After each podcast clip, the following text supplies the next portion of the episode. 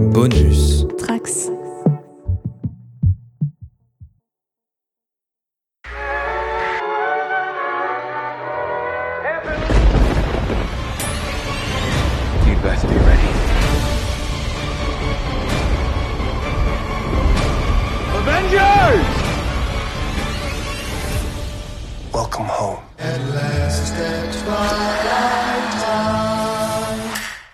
Bonjour et bienvenue dans YMCU pour ce 29e numéro consacré à la fin aux deux derniers épisodes de la série Hawkeye sur Disney+, euh, qui a fini euh, cette fin d'année Marvel Studios. Aujourd'hui, pour en parler avec moi, j'ai toujours Quentin. Salut Quentin. Salut. Mais j'ai aussi le retour de Manon. Salut. Salut De Queen. Salut Queen. Salut tout le monde Et de Clément, que vous allez pouvoir entendre râler peut-être. Salut Clément. salut Manu, salut tout le monde. vous allez bien? Ça va Eh bien écoutez, bah, tiens, je vais commencer avec toi Queen, parce que euh, avant de parler euh, des épisodes 5 et 6, on t'a pas entendu parler euh, des derniers épisodes. Je voulais savoir, jusque-là, Hawkeye, qu'est-ce que t'en as pensé du coup? Des épisodes 3 et 4. Euh, bah, j'avais, bien aimé, ça continuait pour moi dans la bonne lancée de, des épisodes euh, 1 et 2. Alors j'ai vraiment pris mon pied dans, dans l'épisode, il me semble que c'est l'épisode 3, la course-poursuite. Euh, avec les oui c'est ça avec les euh, toutes les flèches spéciales etc enfin pour le coup on était vraiment dans dans ce que j'attendais dans la série. Euh, telle qu'elle était un peu vendue avec son côté euh, arme fatale euh, die hard etc donc euh, ouais j'ai vraiment pas boudé mon plaisir. Le 4 prenait un peu plus son temps déjà euh, et finissait sur une sur un sur une rencontre euh, musclée euh, assez intense euh, qui euh, permettait de faire arriver un, un nouveau personnage qu'on attendait dans la série euh, depuis un certain film sorti l'été dernier. Donc c'était cool, au moins les, les wagons sont correctement raccrochés, sauf sur un point de détail sur lequel je sais pas si vous êtes revenu et j'y reviendrai peut-être à l'occasion quand on parlera de ce personnage. Et puis, enfin voilà, au, global, euh, moi vraiment la, la série euh, remplit parfaitement son office. Et ce que j'avais dit, euh, je crois que c'était au moment de la sortie de l'épisode 4, c'est que euh, pour moi, les séries euh, street level, euh, donc à savoir euh, Falcon et, et euh, Hawkeye, remplissaient mieux leur office de séries télévision euh, inclus dans le Marvel Cinematic Universe que euh, les autres que sont euh, Vendavision et, et Loki pour le coup. Je trouve qu'elles sont mieux gérées. Ouais, Voilà. ce que tu veux dire. Toi Clément, t'en pensais quoi?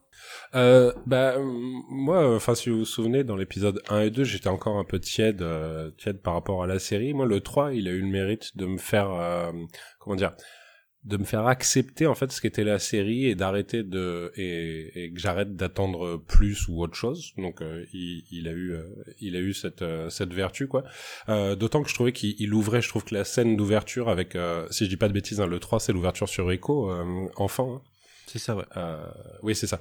Je, je trouve, je trouvais la scène très jolie. Euh, je trouve que c'était un traitement assez, euh, assez subtil de, de, de son handicap. Je trouve, j'ai eu la bonne surprise de voir débarquer euh, donc euh, euh, l'acteur qui joue son père, qui est un acteur que j'avais beaucoup aimé dans Westworld, dans un épisode euh, spécial, euh, qui, qui donne, qui donne lieu à une, euh, qui donne lieu à une, une, jolie scène encore une fois, pleine d'émotions. Puis après, bon, il y a, il y a l'évasion de l'entrepôt, comme disait, euh, comme disait Queen. Moi, j'étais aussi assez euh, assez assez chauffé par le par, par, la course poursuite. Alors même si encore une fois c'est on, on voit pointer un petit peu les limites de, de des FX dans, dans dans certains passages. Mais en tout cas il y avait bah, il y avait une envie, on sentait qu'il y avait une, une sorte de, de euh, ouais d'envie, de générosité avec euh, avec un simili plan séquence, des, des cadrages un peu inventifs et tout. Et euh, et puis il y avait euh, il y avait cette scène euh, cette scène euh, à la maison entre entre Clint et euh, entre Clint et euh, et, et Kate euh, quand euh, quand ils ont euh, enfin quand Kate fait l'interprète pour le fils de, de de Clint au téléphone que je trouve aussi très joli. Donc vraiment le troisième moi c'est un épisode qui m'a plu. Puis après le quatrième on est retombé sur quelque chose d'un peu plus euh, d'un peu plus un peu plus neutre on va dire un peu plus euh, un, peu- un peu moins péchu. Et euh, et, là j'ai re- j'ai recommencé un petit peu à, à, à m'ennuyer mais sans que ça soit désagréable. Encore une fois je pense que vraiment moi je j'ai eu besoin de savoir euh, je, je pense qu'on disait pareil sur What If euh, à l'époque. Euh, enfin qu'est-ce qu'est-ce que je regarde? C'est quoi la proposition? Et moi j'ai mis j'ai mis trois épisodes à comprendre ce que ça allait être. Et puis à partir du moment où où je savais je savais où ils, où ils avaient l'air de vouloir aller je savais aussi, je voyais qu'ils avaient pas du tout d'ambition en termes de, en termes de, de enfin de personnages, de, de, de psychologie. Que c'est une série, c'est une petite série euh, façon série de network. C'est vrai que je trouve que autant Loki, Loki ou Vendavision ressemblaient à des séries du câble, enfin quand ça avait encore un sens, hein, mais, mais dans le sens des séries un petit peu, un petit peu recherchées. Et là, c'est une série très grand public, hyper solide, hyper bien produite. Donc le 3 et le 4, ils ont eu vraiment pour moi ce, ce, ce mérite de, de, de, me, de, me, de pacifier mon rapport avec la série, même si même si l'arrivée de Florence Pugh en fait m'a euh, m'a remis m'a remis plein d'espoirs qui ont été un peu douchés dans le 5 et 6 mais on va en reparler quoi. OK. Sache que j'ai euh, j'ai bien compris le subtil rappel qu'on n'a jamais fait ce podcast Westward avec Quentin. Euh... C'est vrai. on verra. Euh, je, je, je, je, sais même plus s'il y a une saison 4 de prévu, mais on verra ça. Si, il y a les images qui viennent de tomber aujourd'hui. Ouais. Ah ouais, c'est vrai? Ouais. D'accord, faudra que je regarde ça. Manon, toi euh... Alors, euh, Clément m'a mis un énorme doute parce que la, la, scène avec le coup de fil à son fils de, de Clint, euh, moi j'aurais dit que c'était dans l'épisode 4, mais du coup j'ai peur de me tromper. Non, il me semble que c'est le 3. C'est le 3 Non, c'est le 3. Ouais, ouais. Il est dense, hein, cet épisode. Hein. Et du coup, c'est enfin oh là là je suis complètement perdue parce que moi j'allais vous dire que je m'étais en fait je trouve que c'est la scène qui mais du coup je sais plus à quel moment elle est c'est terrible qui est vraiment le turning point pour moi au niveau de d'un truc important qui est que avant cette scène à aucun moment il me semble que la course poursuite quand même c'est avant hein, tout ça. Donc Ouais, euh, l'action c'est plutôt sympa et des choses un peu drôles c'est didactique mais à ce moment-là moi j'ai toujours aucun attachement pour euh, le personnage de Clint et j'aime bien Kate mais mais voilà je trouve qu'on est encore trop dans la relation entre les deux qui pour moi ne fonctionnait pas. Et en fait il y a sept scènes de coup de fil. Et c'est vrai que là c'est la première scène euh, au sein de la série où tout d'un coup j'ai arrêté d'en vouloir à Jeremy Renner d'être Jeremy Renner et je me suis dit mince là il me fait ressentir quelque chose. Que se passe-t-il?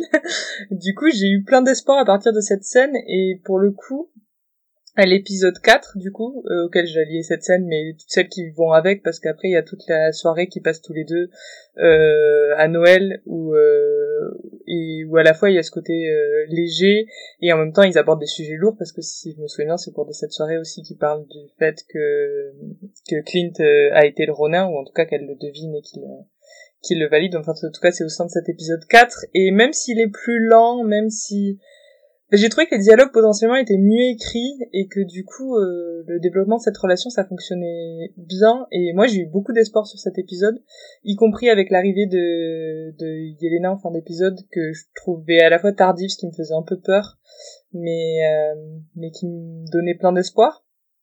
Donc voilà c'est c'est- les deux épisodes on va dire que je me suis embêtée pendant un petit moment en fait c'est un peu le problème de la série c'est que parfois je m'ennuie un peu parce qu'il y a quand même peu de personnages auxquels je suis attachée. Genre j'ai du mal à m'attacher à la famille de Kate par exemple. C'est autant euh, je suis toujours aussi fan du personnage et ça se démentira pas sur le 5 et le 6. Autant j'ai un peu du mal avec tous les personnages qui ont été introduits qui manquent de temps et j'en reparlerai beaucoup pour le personnage d'Echo dans l'épisode 5-6 mais c'est déjà un peu le cas avec le 3 et le 4. On prend le temps de lui donner une backstory mais je trouve qu'il y a des choses qui nous manquent, il y a toujours des je comprends pas toujours sa relation au personnage euh, qui l'entoure. Euh, je pense à Kazi, je crois qu'il s'appelle, le son Ouais, ouais, ouais. son. Ben, j'ai eu du mal à qualifier leur relation pendant un moment. euh, là, j'ai plus l'impression qu'en fait c'est une sorte de grand frère pour elle, mais du coup c'est pas très clair.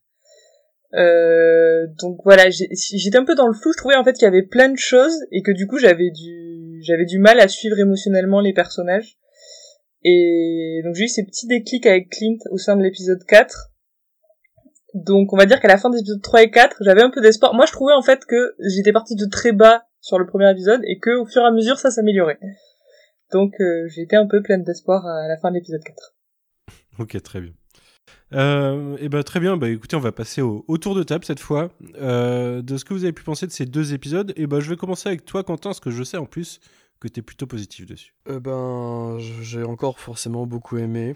Euh, euh, ça prouve bien que. Ce qu'il y a, c'est que. Attends, faut que je parle des épisodes sans parler de, de- peut-être de mon ressenti global sur la série, mais euh, ça prouve libre. bien que ça, prouve bien que pour moi c'est euh, en fait c'est très simple, mais du coup c'est très efficace en fait cette série. on a encore ce développement qui marche, je trouve, très très bien entre, entre Kate et Clint. Et du coup, on passe aussi pas mal de temps sur ces deux-là avec avec euh, Yelena et je trouvais ça vraiment pas mal aussi. Euh, on voit vraiment euh, la différence, ça ça se confirme par rapport à ce qu'on se disait en, début de série les, semaines précédentes, c'est qu'on voit vraiment la différence de mise en scène entre Bert et Bertie sur l'épisode 5 et euh, Rhys Thomas sur l'épisode 6. Euh, d'ailleurs, j'ai remarqué aussi qu'il euh, y a tout un ensemble de, de, personnes euh, derrière la caméra qui, qui, changent entre les deux épisodes. La photo n'est pas, pas la même non plus. c'est James Whittaker sur le 5 et c'est Eric Spielberg sur le 6. Et d'ailleurs, il y a des effets de focale qui sont vraiment intéressants sur, on en reparlera peut-être plus en détail après, sur le 5. je m'attendais Il y a même des plans intéressants. Ouais, c'est ça, sur le 5, il y a des effectivement, il y a des vrais, il des vrais euh, jolis plans. Le 6 va un peu vite. Euh, on avait vu que un peu, avant la sortie de l'épisode que c'était un épisode d'une heure. je m'étais dit que du coup on allait pouvoir avoir du temps de, boucler tout ça parce qu'il y avait quand même beaucoup de choses à, boucler.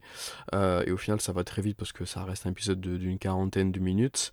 Euh, à cause de, cette peut-être de cette post-credits qui est un petit peu longue. Euh, mais au final, euh, alors ça va pas être évident par rapport à, Spider-Man sans spoiler, mais on en reparlera peut-être à la fin de l'épisode 6, mais il y, a une espèce de simplicité qui me, qui me plaît bien et qui fait un peu pied de nez à, ce qui se passe sur Spider-Man que je n'ai pas du tout aimé, que je trouve très intéressante. Euh, je pense qu'on en reparlera après sur, sur ce que, que j'ai pensé du fameux personnage de, de l'épisode 6. Globalement, j'ai préféré le 5, que j'ai trouvé vraiment très bon. Peut-être pas aussi bon que le 3, mais je pense que c'est mon deuxième préféré. Et le 6 est un très bon final, là où, euh, sur, pour l'instant, sur les autres séries, je trouve que les, les finales sont, sont vraiment pas terribles. Et euh, on a des scènes d'action quand même vraiment chouettes sur, sur ces deux épisodes encore. Euh, lisibles de nuit, c'est quand même possible dans le MCU. Euh, contrairement à, Falcon Winter Soldier ou à, Spider-Man.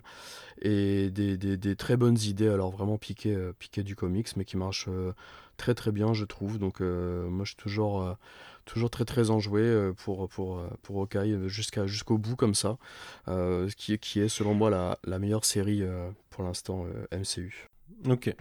Je tiens à préciser aux auditeurs qu'on a établi avant ce podcast qu'on ne mentionnerait pas Spider-Man et que ça durait 7 minutes. euh, Queen, toi, qu'est-ce que tu as pu penser de ces deux derniers épisodes? Est-ce que du coup ça t'a satisfait?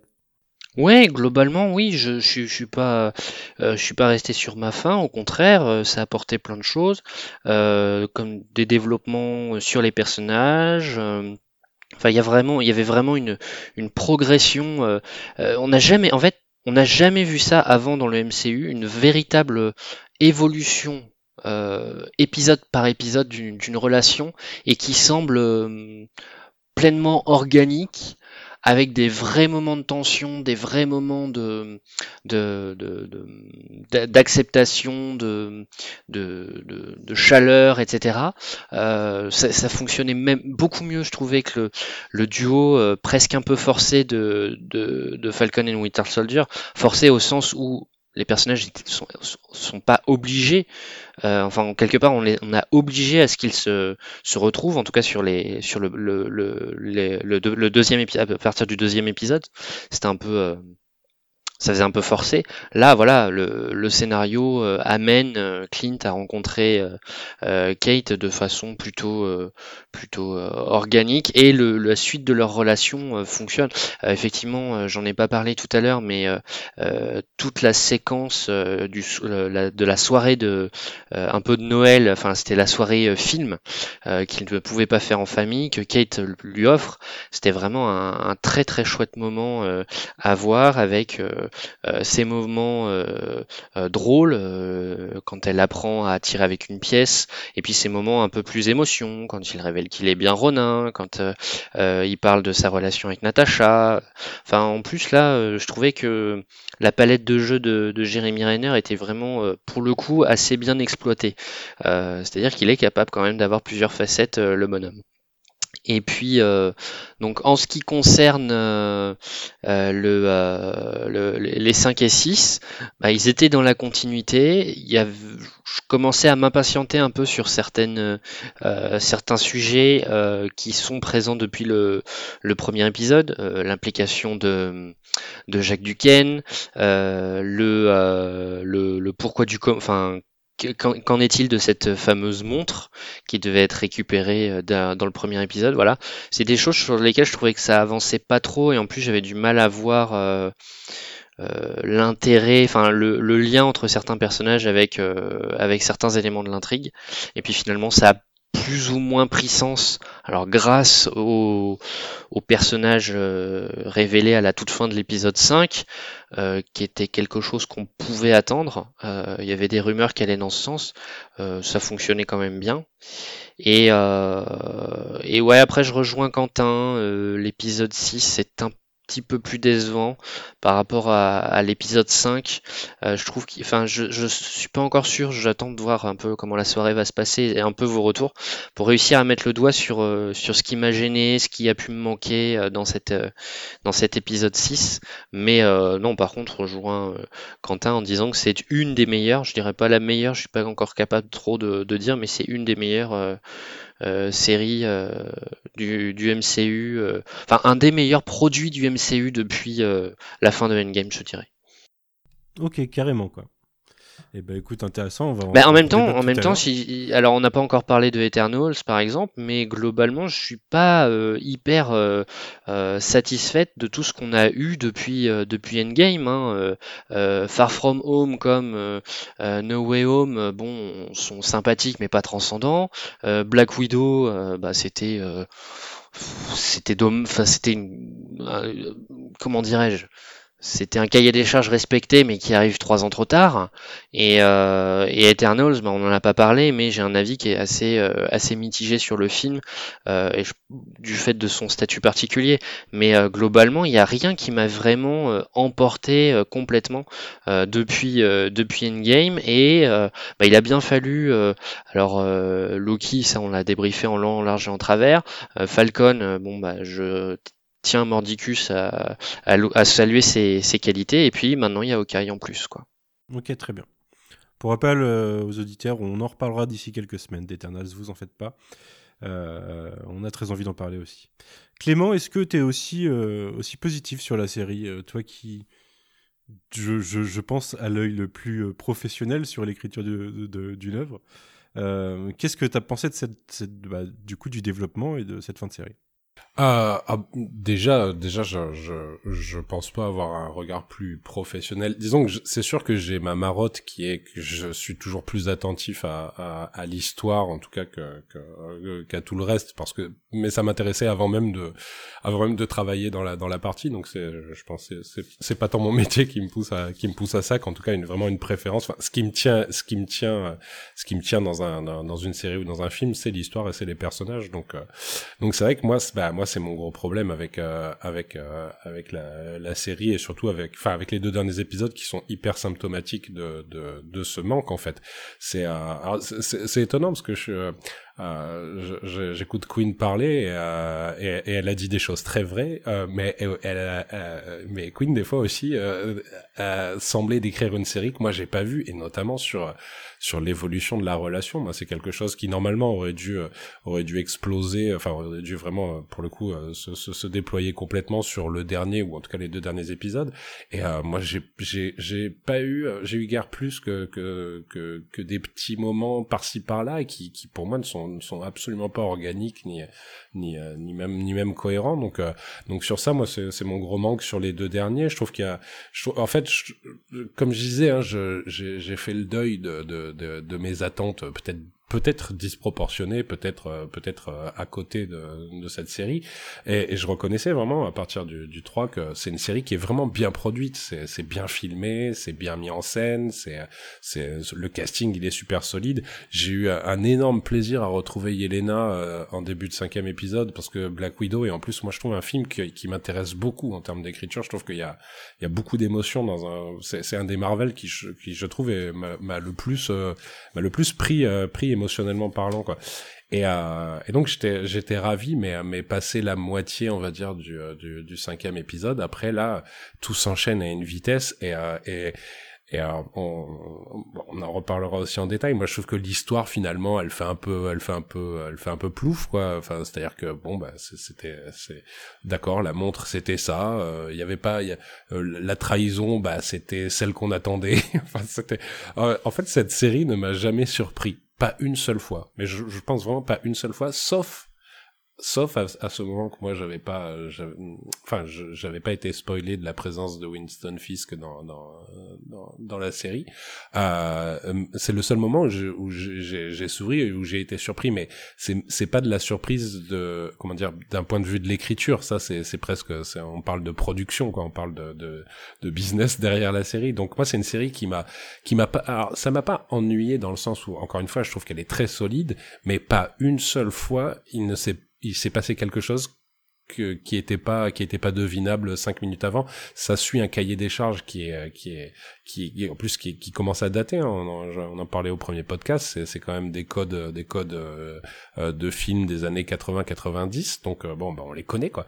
Et et la série n'est absolument pas surprenante et finit même, je trouve, par gâcher gâcher ses personnages à, à, pas vouloir être dans l'ambition. Bah, on ramène Yelena, mais on lui fait pas on lui fait pas faire grand chose. Je trouve que ce qui marche vachement bien avec avec Kate euh, c'est c'est tellement peu qu'on a à peine le temps de sourire qu'on est passé à autre chose. Euh, ça, sa résolution avec Clint, moi je trouve que c'est c'est vraiment de l'ordre de, de, de, BVS. Euh, ah merci, merci. je, je l'aurais cité le moment euh, Martin. Ouais, ouais, parce que c'est exactement ça mais ça de ouais mais c'est le problème c'est que ça devient une facilité que, qui commence à se retrouver dans beaucoup de films. Alors encore une fois une facilité scénaristique moi j'ai pas de problème avec hein, euh, dans, un déroulé. Par contre quand c'est littéralement sur le climax de ton film quand c'est littéralement sur le sur le moment le moment où doivent se cristalliser tous les conflits bah c'est je trouve ça feignant vraiment feignant. Et encore pire euh, enfin pas pire que tout mais pire que tout pour moi c'est le fait d'avoir un, un un acteur, euh, un acteur de la trempe de Donofrio, euh, dans un rôle qui maîtrise avec euh, avec euh, avec brio et, euh, et on a quoi? On a on a une, une, vague discussion avec la mère et puis et puis un combat complètement claqué. Euh, euh. Enfin, c'était déjà le problème de Daredevil saison 1, c'est quand il se met à se battre, le caïd, on s'en fout. Il est beaucoup plus menaçant derrière une table à, à parler que, que, que de donner des coups de poing en grognant quoi. Et, et voilà donc, enfin, je dois paraître négatif. Encore une fois, la série, elle elle, elle m'a pas été désagréable, hein, mais mais ces deux épisodes, ils sont ils sont vraiment très symptomatiques. C'est-à-dire ça marchait bien, ça a avancé, mais mais dès qu'on se disait, et maintenant on va peut-être développer ça, ben non, on passait à autre chose et puis on envoie, on envoie bouler les, les, une triple résolution en un seul coup et on finit littéralement, euh, littéralement euh, avec la scène qu'on s'attendait tous à voir, à savoir il mhm. fête Noël dans la famille de Clint, quoi. C'est euh, donc encore une fois, je, je, dois, je dois paraître négatif. Enfin, je suis négatif, hein, c'est un fait. Mais, mais c'est pas, c'est pas parce que la série elle est ratée, c'est parce que la série elle a elle a pas elle a pas envie en fait. Euh, je trouve que euh, dans d'autres séries il y avait enfin Vendavision au Loki on sentait l'envie de, de, de l'équipe de production derrière de nous proposer quelque chose d'original de, de creuser des de creuser des pistes. Là on a juste des gens qui sont extrêmement doués. Encore une fois je je je j'ai pas qualitativement parlant la série elle fonctionne très bien mais l'envie euh, bah, elle y est pas. Et les deux derniers épisodes vraiment pour moi expriment expriment ça euh, à la perfection quoi Ok, ben on va avoir euh, beaucoup de choses, euh, beaucoup de points communs et beaucoup de choses à discuter ce soir. Manon, euh, toi, bah, conclusion, est-ce que tu t'es fait chier? Euh, bah, franchement, ma conclusion, c'est prenez tous les points négatifs qu'a évoqué Clément et rajoutez-en rajoutez d'autres. J'exagère, en vrai, il a cité beaucoup de choses et je suis vraiment d'accord avec toi sur le côté, bon résumé, ça fait plouf à la fin, il y a... J'ai été déçu par tellement de storyline pour les personnages. Je pense que la seule que je sauve encore une fois, c'est Kate, sauf peut-être sur un point où à la fin on pourra revenir. Je trouve qu'il y a un parallèle à faire entre sa mère et Clint, et pour moi, dans les deux cas, elle fait deux poids deux mesures, et ça me pose euh, un, petit souci. Mais sinon, on va dire que son arc, son arc scénaristique à elle, je trouve il fonctionne bien. De, du point A au point au point B, ça, j'ai aucun souci. Après, prenez chaque personnage de cette série, j'ai un problème avec son arc scénaristique. Donc, euh, enfin avec la avec la fin, avec euh, l'aboutissement, je sais pas comment le dire. J'ai un gros problème avec Clint. Je pense qu'il y avait tellement plus de choses à faire. Je trouve que que en effet cette scène où il va fêter Noël avec sa famille, c'est celle qu'on attend. Et je dis pas je ressens pas un peu d'émotion quand je le vois avec ses enfants, mais euh, mais en fait j'aurais aimé voir autre chose. J'aurais aimé qu'il encore une fois en fait je trouve que cette série elle efface les conséquences. Genre elle en parle et à la fin elle dit ben on s'en fout. on s'en fout qu'il ait été le roi. En fait tout le traitement du Ronin par exemple je le trouve extrêmement décevant parce qu'il n'y a pas il je vois que c'est traité au sein du personnage de Clint qu'on parle de ses traumatismes un, peu en tout cas on, on le montre dans, dans sa façon de faire, dans son, dans son détachement, dans le, mal qu'il a à remettre le costume. C'est un peu évoqué, mais à la fin, c'est balayé. Il y a, a, pas de conséquences. Euh, plein de personnages autour de lui lui, lui pardonnent en fait, et, et, bien que le pardon soit quelque chose d'intéressant et d'important, je, je, je trouve ça problématique parce que je trouve que c'est une facilité du MCU de le mettre un peu sous le tapis en fait. On a traité le Ronin et on, on pourra plus en reparler d'une certaine façon. Et moi, j'aimais bien l'idée qu'il y ait un procès, j'aimais bien l'idée que que qu'il y ait des conséquences, que je, je sais pas, qui pas forcément qui meurt, mais euh, je sais pas qui me de ce côté-là. Bref, j'ai été déçu. Le personnage d'Echo et son et toute son histoire avec Fisk, du coup on peut le dire maintenant. Je trouve que c'est tellement, en fait, il y a tellement eu un côté, on veut Vincent Donofrio, mais on le veut que pour le dernier épisode pour que ce soit le gros truc et en fait, sur un épisode, ça tient pas du tout de le faire revenir. Moi, je pense qu'il manque des scènes de flashback où on les voit interagir avant la scène finale de l'épisode, du coup, enfin, entre les deux. Je trouve que c'est amené trop rapidement comme un cheveu sur la soupe. Je suis tellement d'accord avec Clément sur le fait que que j'ai pas reconnu mon Vincent Donofrio et ça m'a fait mal au cœur. J'étais tellement, je vous jure, à la fin de l'épisode 5, du coup si on reprend sur les deux épisodes, globalement je me suis fait chier l'épisode 5 parce que Là, là après c'est personnel, hein, qu'on soit bien d'accord. J'ai un vrai problème avec l'interprétation de Florence Pugh sur le personnage de Yelena. Ça m'avait déjà gêné dans Black Widow mais euh, la question de l'accent, c'est très bête, hein, mais le, le, côté accent et le fait qu'elle en fasse des caisses et qu'elle cabotine, avec moi, ça passe pas du tout. Et c'est fou parce que c'est une actrice que j'adore, mais en fait, ça me la rend antipathique et, et du coup, là, c'est moi et mon blocage, mais ça fait que forcément, j'ai pas trop aimé l'épisode 5 parce que on la voit beaucoup, on la voit beaucoup parler, on la voit avoir des dialogues, on la voit et je sais pas, ça m'a, ça m'a rendu cet épisode 5 où je ne me souviens que de ça et du fait que j'ai pas aimé. Et même avant ce podcast, je vous ai demandé de me rappeler qu'est-ce qui s'était passé dans l'épisode 5 parce que j'avais oublié tellement je ne me souvenais que de ça. Donc voilà, ça c'est personnel et ça n'a rien à voir avec la qualité de la série. Mais euh, mais par contre, quand on arrive à l'épisode 6, ben en fait, euh, elle aussi, il y a quelque chose où, son arc va pas au bout. C'est un peu trop facile dans son face à face avec euh, avec Clint et et et, c'est rapide en fait tout ça. Elle aussi, elle a introduit fin d'épisode 4. Donc en fait, en deux épisodes, il y a tellement de choses, il y a tellement de personnages que mais au final, on se retrouve avec beaucoup d'arcs qui euh, qui tombent à l'eau, qui vont trop vite. Ou, moi, j'aurais.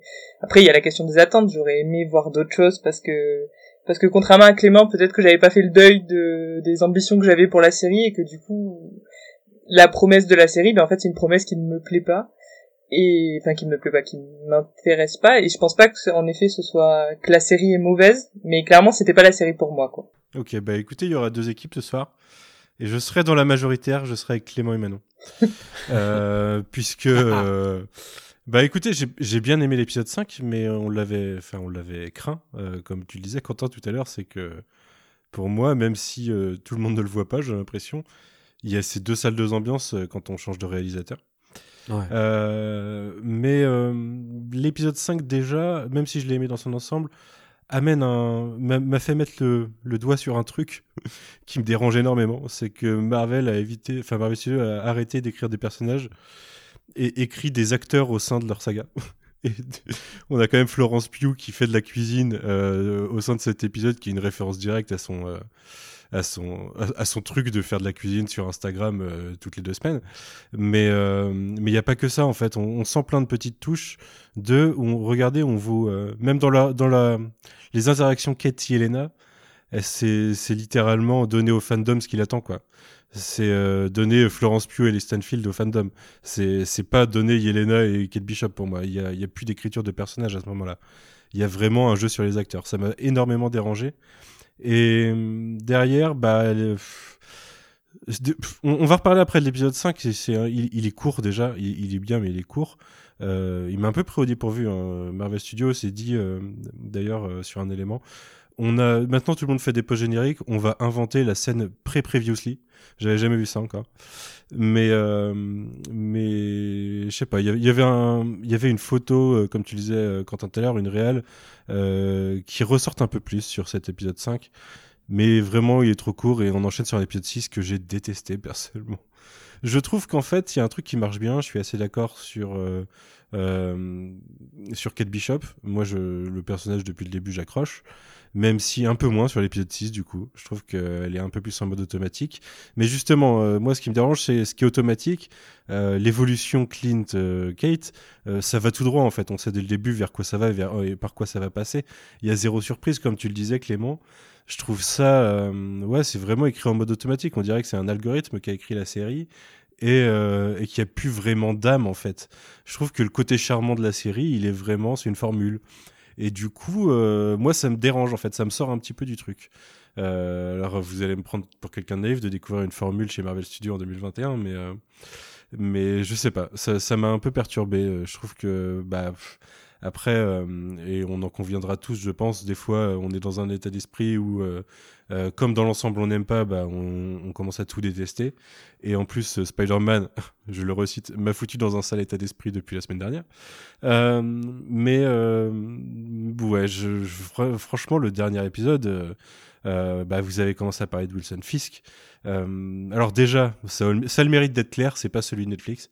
Ils ont repris l'acteur, clairement, ils ont, ils, ont- ils, ils- ils ont repris l'acteur, ils ont pas repris sa façon de jouer. Ils Mais, ont pas repris sa alors, façon de représenter le personnage. dit- C'est pas ce qu'a dit Vincent Donofrio. Pardon, je suis désolé, je t'ai coupé, mais et ça me dérange d'ailleurs parce que j'aurais préféré qu'il nous dise du coup qu'il était parti sur un autre délire. Bah, c'est Ah, je- plus le même, hein, je c'est plus le même. hein. je vous trouve un peu radicaux. Moi, je trouve qu'il y a deux pers en fait, il y a deux dans, dans l'épisode 6. Je trouve qu'il y a le, le moment où il, le moment où il parle avec Vera Farmiga. Moi, j'ai retrouvé, ça, ça m'a fait, euh, ah, pas du tout au même niveau parce que la scène était incroyable, mais la scène qu'il avait avec Deborah, euh, euh, Ann Ann Wall, Wall. je crois, Ouais. euh, où où c'était un face à face de, de part et d'autre d'une table qui est, qui est, elle est glaçante dans Daredevil, cette scène. Et là, il y avait ce truc, ce côté menaçant où tu te dis, euh, en deux secondes, il peut sauter par-dessus la table et lui arracher la tête avec les dents. Et mais sauf que c'est hyper furtif. Enfin, je suis d'accord avec vous. C'est juste, pour sauver ça. C'est-à-dire que moi, il m'a fait espérer pendant pendant une ou deux minutes. Et puis après, quand il commence à arracher des portes de voiture et à tuer les gens à main nue, bon là, c'est. Mais moi, même sur la scène face à Eleanor, je trouve déjà que on lui a pas euh, donné, on lui a pas dit de jouer comme on lui disait de jouer sur Daredevil. On lui a dit de jouer son personnage de Daredevil. Mais, euh, enfin, je sais pas si tu vois la nuance. C'est qu'il avait pas les mêmes directions d'acteur. Sa direction d'acteur, c'était fait pareil. Mais du coup, ça en, fait une, copie, la copie de l'original. Exagéré, je trouve que ça marche pas du tout quand il s'énerve, c'est vraiment pas la même tension.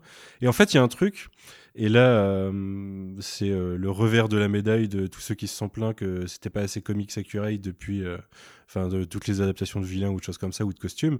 C'est que clairement, dès qu'il introduit, il a un costume qui rappelle plus les comics. Il a une façon de, du coup, euh, il a sa canne en plus qui, qui est clairement celle des comics. Ouais. Et euh, sa façon de jouer avec est plus exagérée. C'est plus un vilain de comics. Et, euh, et de toute façon, euh, bah, clairement, il a son, il enfin, dans, Daredevil, euh, on sait qu'il il a des costumes blindés en fait, qui le protègent et tout. Il est très fort et tout, il est très puissant, il est très résistant. Mais là, là, il a des super pouvoirs là. Je suis désolé. à un moment, on a atteint le, truc qui fonctionne dans les comics, mais qui, quand tu le projettes dans la réalité, à un moment, faut essayer de l'expliquer un minimum dans un univers qui se veut un petit peu réaliste. Donc c'est vraiment se plaindre que Marvel Studios commence à adapter un peu plus. C'est comme les yeux bleus de Kate Bishop. hein. Moi, moi, c'est un non-sens pour moi. Il n'y a pas de raison de faire ça. Mais euh, il y a, je pas, il y a un parti pris, il y a une idée euh, qui, qui fait que ça dénature ce, qui était le, ce qu'on aimait même dans, dans le Daredevil et le et le Wilson Fisk euh, de Netflix. Quoi. Je, je sais pas, j'ai pas compris l'intérêt de de vouloir reprendre pour faire plaisir aux fans, mais en même temps en changeant le personnage. Je sais pas, c'est spécial. Après, il y a un Surtout, truc. il y a pas, euh, il a pas de bon, il y a pas de bon dialogue aussi. hein. Enfin, tu, tu parlais de la scène. Ouais, moi, ouais. je suis euh, au- au-delà de l'écriture, il a pas de bon dialogue écrit, et je trouve qu'on retrouve exactement la même chose chez Yelena. Moi, le moment où elles sont face à face chez Kate avec l'histoire de la de la casserole de de, de, de macaroni là, c'est-à-dire, j'ai j'ai vraiment eu l'impression à un moment que l'actrice, euh, que les actrices avaient pas eu de dialogue et que elles elles comblaient quoi, parce qu'elles elles se répètent les mêmes trucs. euh, c'est pas du tout profond, il y a rien. Enfin, l'écriture des dialogues de ces deux moments, moi j'étais catastrophé alors que c'était censé être les deux scènes un peu un peu fortes de ces deux personnages qui venaient d'arriver quoi. Ouais, ouais, bah ça joue juste sur l'alchimie des actrices et, euh, C'est et ça. franchement, je trouve que derrière, ça, ça écrit rien, quoi. Ça m'a un peu navré. Il y a un truc par contre sur lequel je suis pas d'accord avec toi. Excusez-moi. Il y a un truc sur lequel je suis pas d'accord avec toi par contre, c'est euh, sur euh, le traitement de Ronin. Alors là, ça peut se débattre, mais je trouve que ça y répond quand même. Déjà dès l'épisode 5, dans le dialogue euh, qui était déjà teasé depuis l'épisode 4, je crois. Le dialogue qu'il a avec Echo, où il se présente, il lui dit que c'est lui Ronin, et où en, gros, bah, on comprend que lui, son point de vue, c'est que c'est juste une arme, quoi. En fait, il, relâche toute responsabilité, il reporte la responsabilité sur ce que le, système ou le gouvernement a fait de lui. Alors c'est peut-être malhonnête et c'est peut-être un- une façon, une pirouette facile. Après, euh, je sais pas. Je trouve le, je trouve que le, le questionnement est intéressant en fait. C'est un questionnement qu'on a déjà eu avec le Winter Soldier par exemple. Bah ou ouais, c'est exactement ce que j'allais dire. Moi, j'ai, ouais, Ah, ah, ouais, c'est marrant que je prenne l'exemple du Winter Soldier parce que moi, je pense toujours à Captain America qui est vraiment le number one dans le fait de de prendre la responsabilité de tes actions. C'est quand même un peu son motto dans la vie. Et moi, je trouve que là, Clint, il fait un peu l'inverse. Mais on pourrait dire un peu pareil du Winter Soldier, mais euh, mais je sais pas. Sauf que Bucky, vit- Bucky vit beaucoup moins bien sa culpabilité Ouais. quand, quand on le voit au On- début de la série. On Enfin, est c'est- d'accord. Alors c'est- que lui, pour le coup, il était brainwash complètement, techniquement. Ouais. Donc, Et pourtant, euh, il se sent, il se sent plus, euh, il se sent Ouais. plus mal d'avoir fait ce qu'il a fait, alors C'est- que Rainer, euh, que c'est euh, bête, Clint, euh, il s'en fout. Ouais, après, euh, après Bucky, il bossait, euh, enfin, il, il avait le cerveau lavé et il bossait pour, euh, pour, le, pour l'Hydra, quoi. Euh, là où euh, Clint, il a fait des choses pas claires. Officiellement, il a fait pour le camp du bien, entre guillemets, si vous voyez ce que je veux dire. Mais le, Et du mais coup, le meurtre, euh, c'est le meurtre, et a priori, Kate, ça la dérange quand même vraiment pas beaucoup. Ouais, mais il y a un autre élément par rapport à, sa- à son rapport au Shield, par exemple, c'est que, en fait, ce qu'il met en danger, ce qui met sa famille en danger dans, le, dans la série, c'est pas un truc dont les Avengers se sont pas débarrassés, c'est un truc que le Shield a laissé euh, et euh, ils s'en sont pas occupés, quoi, techniquement. Du coup, sa famille est en danger dans la série à cause d'un truc euh, qui, enfin, à cause de son, à cause du, Shield qui l'a formé pour être ce qu'il est. Donc, il y a, je sais pas, il y y a une rancœur qui peut être. Enfin ou un détachement de ses actions qui peut être un petit peu justifiable mais euh, après oui c'est ça reste moralement problématique un minimum quand même Bah, écoutez on a déjà pas mal pas mal débriefé euh, avec ce tour de table je propose qu'on parle un petit peu plus en détail de- des épisodes et euh, Queen est-ce que tu peux commencer par nous présenter l'épisode 5 s'il te plaît? Oui, tout à fait. Donc l'épisode 5, intitulé Ronin, euh, réalisé par Berten Berti et écrit par Jenna Noël Fragir. Donc, euh, comme tu l'expliquais, ça commence par une scène pré-previously où on voit ce qui s'est passé pour euh, Yelena euh, avant le snap de, Thanos. Donc, on- on- donc on- déjà, on, officialise complètement qu'elle a été victime de l'éclipse, du blip, et, visuellement, j'ai trouvé ça très intéressant la façon dont il la réintègre. J'en profite que j'en parle pour le citer. Et puis après, on revient dans le présent, donc. euh, euh, il me semble que c'était euh, euh, Kate, et, Kate et Clint qui s'étaient introduits dans la maison de d'Eleanor et euh, ah non, je dis des bêtises, ça c'était dans le 4. Euh, Qu'est-ce qui se passe en fait dans cet épisode 5 Ah bah oui, si, la fameuse scène, la fameuse scène entre Yelena et, et Kate principalement. C'est vrai que c'est surtout centré Il y a sur Kate ça. et sa mère avant ça Ah oui, il y a Kate et sa mère, puis Kate et. Kate et, Kate et, et. Kate et sa mère, euh, où euh, Elean- Eleanor dénonce Jacques Duquesne euh, à la police de, New York. Et puis ça se conclut principalement par un affrontement entre Ronin et Echo et sa bande. combat qui se termine par donc, tu viens juste d'en parler, Clint qui se démasque et et révèle des informations sur la mort de son, la mort du père de d'Echo. il s'en dédouane un peu et surtout il essaie de lui donner des pistes sur les potentiel véritable responsable de, cette mort. Et puis euh, le lendemain, euh, alors que Clint et euh, Kate sont en train de manger chez Grill, Kate reçoit un, texto de, de, Yelena qui lui révèle qui a engagé qui a engagé Yelena pour tuer Clint et il s'avère que c'était le Kingpin. Tout à fait. Eh bien, écoutez, une fois n'est pas coutume, commençons par la première scène. Cette scène pré, pré qui nous montre la disparition réapparition de Yelena. Euh, qu'est-ce que vous avez pensé? Moi déjà, ça je me suis posé la question est-ce qu'ils ont appelé Kate Shortland? Parce que je trouve que elle est vraiment dans le style du film Black Widow en l'occurrence. Euh, oui, non, mais effectivement, oui. Je trouve que en termes de mise en scène, ça ressemble vraiment à, à Black Widow. C'est c'est ça pourrait être directement coller à la fin du film que, que ça choquerait pas. Euh, j'étais très content de voir le, le, panneau 2018 euh, comme ça à l'écran parce que je suis persuadé qu'il reste vraiment beaucoup de choses à, à, dire, à montrer, à expliquer de, de, de cette période, euh, enfin 2018 ou, entre 2018 et, et 2023 du coup. Et du coup, on se retrouve encore dans une, dans une scène pure, pure Black Widow avec les, les retombées de, de l'après du, du film. Et euh, j'ai vraiment aimé l'idée de, de, de, mise en scène. Alors c'est vraiment tout simple, mais de, de, de, se mettre à sa place à elle et d'avoir du coup sa, sa, disparition et réapparition en même temps. Parce que dans WandaVision, on n'avait que la, la réapparition, euh, sauf erreur de ma part, sur cette, sur cette, sur cette super scène qui était déjà d'ailleurs, il me semble, une scène d'ouverture d'épisode en plus. Oui. oui. Ouais. Ouverture de l'épisode 4. 4, 4. ouais, ouais. Et euh, je, je, trouve vraiment super ces, ces scènes-là. Euh, c'est tout con, mais ça marche euh, vraiment d'enfer. En plus, là, il y a cette idée toute, toute bête de se dire que, ben voilà, la pièce dans laquelle elle est, peut-être que, effectivement, le papier peint a changé, elle reconnaît pas les lieux. Mais du coup, il y a un truc, moi, je n'étais pas d'accord quand tu as dit Queen que tu avais bien aimé. Enfin, si, je peux, je peux pas ne pas être d'accord avec le fait que tu as bien aimé. Mais moi, ça m'a dérangé. Il y a un truc qui m'a dérangé, c'est que, quitte à montrer le point de vue et la brutalité de ça change d'un coup, en fait, je comprends le fait de vouloir euh, utiliser des effets visuels stylés, mais ça n'a pas de sens que quand elle réapparaît, la pièce se transforme au fur et à mesure. Normalement, la, pièce, ah, change d'un coup, quoi. Ouais, moi, j'ai pas compris cet effet visuel, du coup. Ben, pour moi, c'est le cerveau qui se reconnecte. Ah. Ouais, pour moi, c'est Parce que juste, faut, faut, vraiment imaginer que juste à l'instant, elle était dans une toute autre configuration. Donc euh, le temps que le cerveau s'adapte, surtout quand bah, on ne sait pas, elle, elle, se reconstitue elle-même. Donc euh, non, moi, enfin moi, ça m'a pas choqué. Et au-delà, au-delà de l'effet visuel qu'il faut saluer, moi j'ai trouvé que ça, ça fonctionnait plutôt bien. Ça, ça, moi je trouvais que ça, ça rendait bien ce que ça, ce que c'est censé raconter.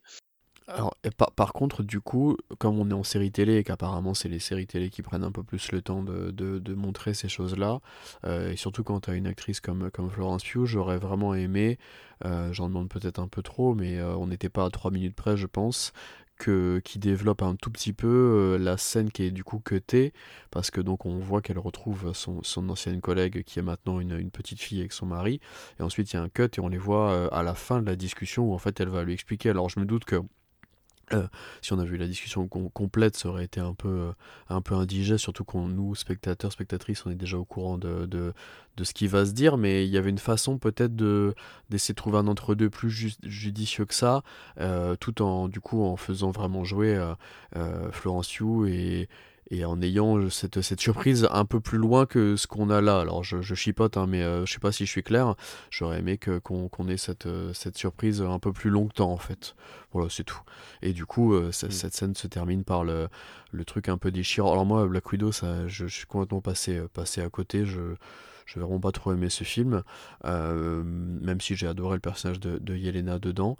Euh, mais euh, ça finit donc sur cette, sur cette, cette phrase un peu déchirante. Tout de suite, elle dit ben, il faut donc que j'aille parler à ma sœur, et, et on sait tous que qu'elle est plus là. Et du coup, ouais, entrer en matière euh, super in- intéressante euh, euh, là-dessus, je trouve. Et encore une fois, sur un épisode qui s'appelle euh, Ronin, je- je- j'étais plutôt persuadé que si on avait un, si on devait avoir un flashback, ça aurait été un flashback euh, sur ce personnage-là, euh, le personnage de Ronin, et, pa- et pas forcément sur, sur euh, Yelena. Donc je trouvais ça intéressant de, de, de recaser ça euh, à, à ce moment-là.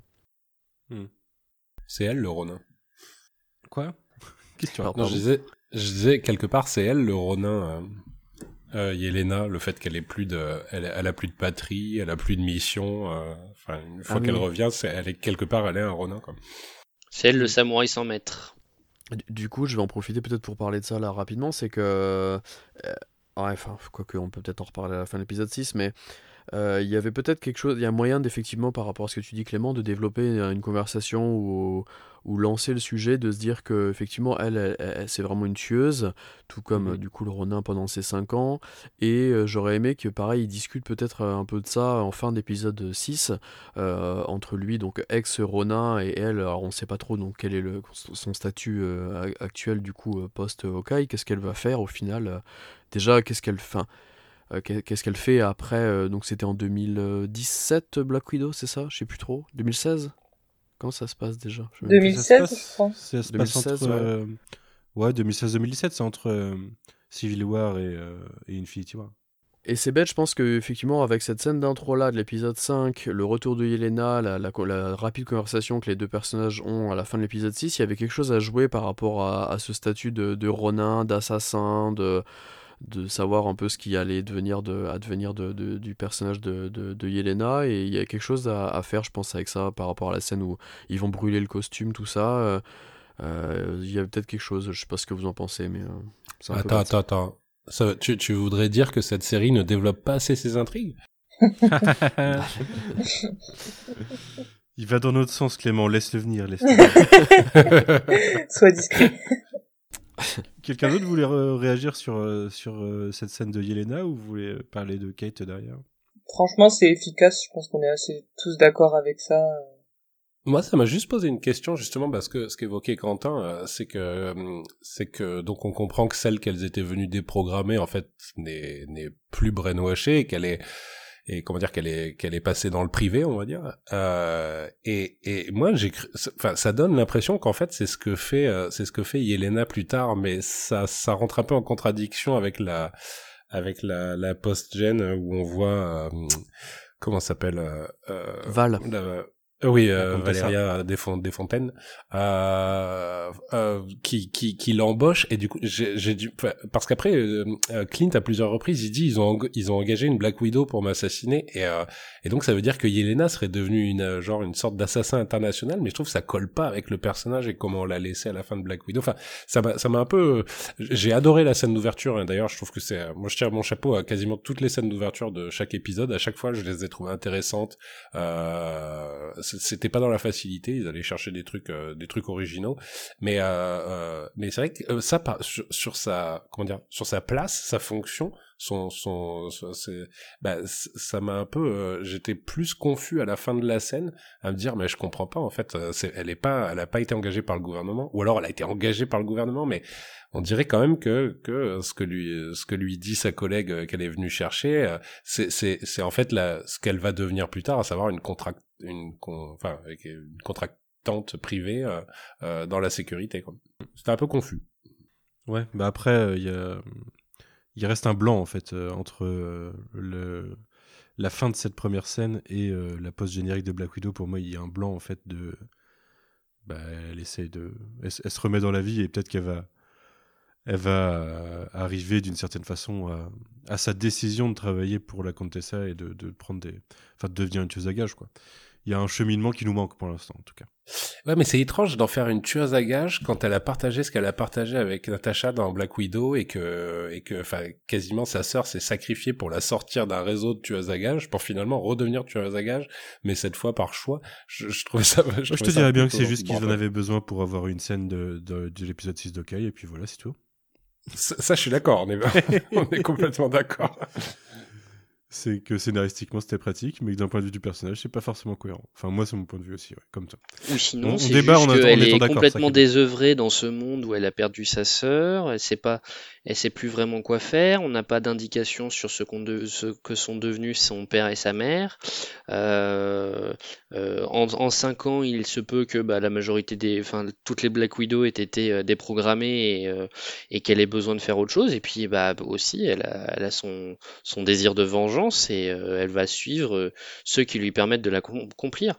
Le côté Mais oui, euh, mais pourquoi- contractuel est, pourquoi pas est faire presque ça, en plus. fait? euh, Mais après, pourquoi euh, Enfin, le, le- un des propos de Black Widow, c'est quand même que elle, euh, pour devenir une tueuse, elle a été, on y a lavé le cerveau. Elle est, c'est pas une tueuse de base, quoi, contrairement à Natasha. Et euh, la conclusion, c'est que ça devient une tueuse, quoi. Une fois qu'elle a le cerveau libéré, c'est un peu con, quoi. Enfin, Ouais. je, je sais pas, je trouve ça un peu contre. Mais c'est tout le propos de, c'est, un des propos de la série, c'est de dire, euh, euh, quand t'as été éduqué comme une arme, c'est difficile de t'en sortir. Euh, c'est ce qu'a vécu euh, Clint euh, pendant le pendant l'éclipse, hein, le- pendant les cinq ans. Lui, il était incapable de passer à autre chose et bah, il a fait ce qu'il savait faire de mieux. Et, et Yelena, bah, dans ce monde où elle est complètement désœuvrée, elle a plus de repères, et bah, elle fait ce qu'elle sait faire de mieux, même si elle déteste ça.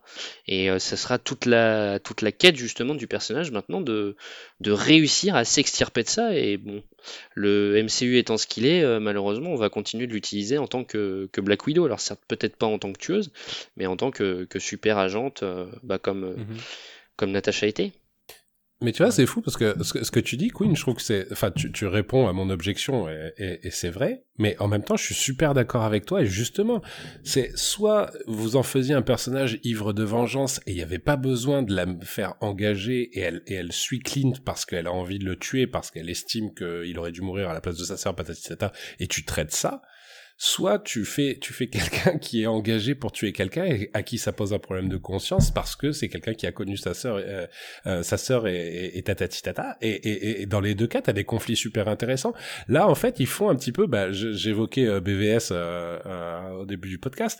Ils font un petit peu ce qu'ils font dans BVS c'est-à-dire qu'ils font monter une, une, un conflit entre deux personnages qui étaient idéologiques dans BVS et à la fin bah, comme si le enfin comme si le, ils avaient pas confiance en leur propre histoire ils disent bon ben merde on fait en sorte que, la mère elle se fait enlever et puis euh, et puis je t'ordonne d'aller te battre avec lui sinon je tue ta mère. Comme si le, comment dire le conflit idéologique n'avait pas suffi. Là c'est exactement pareil c'est-à-dire qu'ils ils ont ils ont vu qu'ils traitent pas le, le sentiment de vengeance plus que ça il y a qu'à voir comment c'est désavancé et vu qu'ils traitent pas son son son passé et tout et toute la mythologie des Black Widow on a un truc entre deux qui est bah, qui est tiédasse. Donc je suis super d'accord avec toi Queen mais je trouve qu'ils ont pas choisi justement comme Ben, moi- je pense qu'on est censé comprendre que c'est le sentiment de vengeance qui l'amène et qu'on s'en fiche un peu qu'elle ait été engagée. Ça, c'est un peu l'argument qu'a sort à Kate euh, pour lui expliquer qu'elle veut tuer Clint. euh, elle lui parle plus C'est secondaire, hein.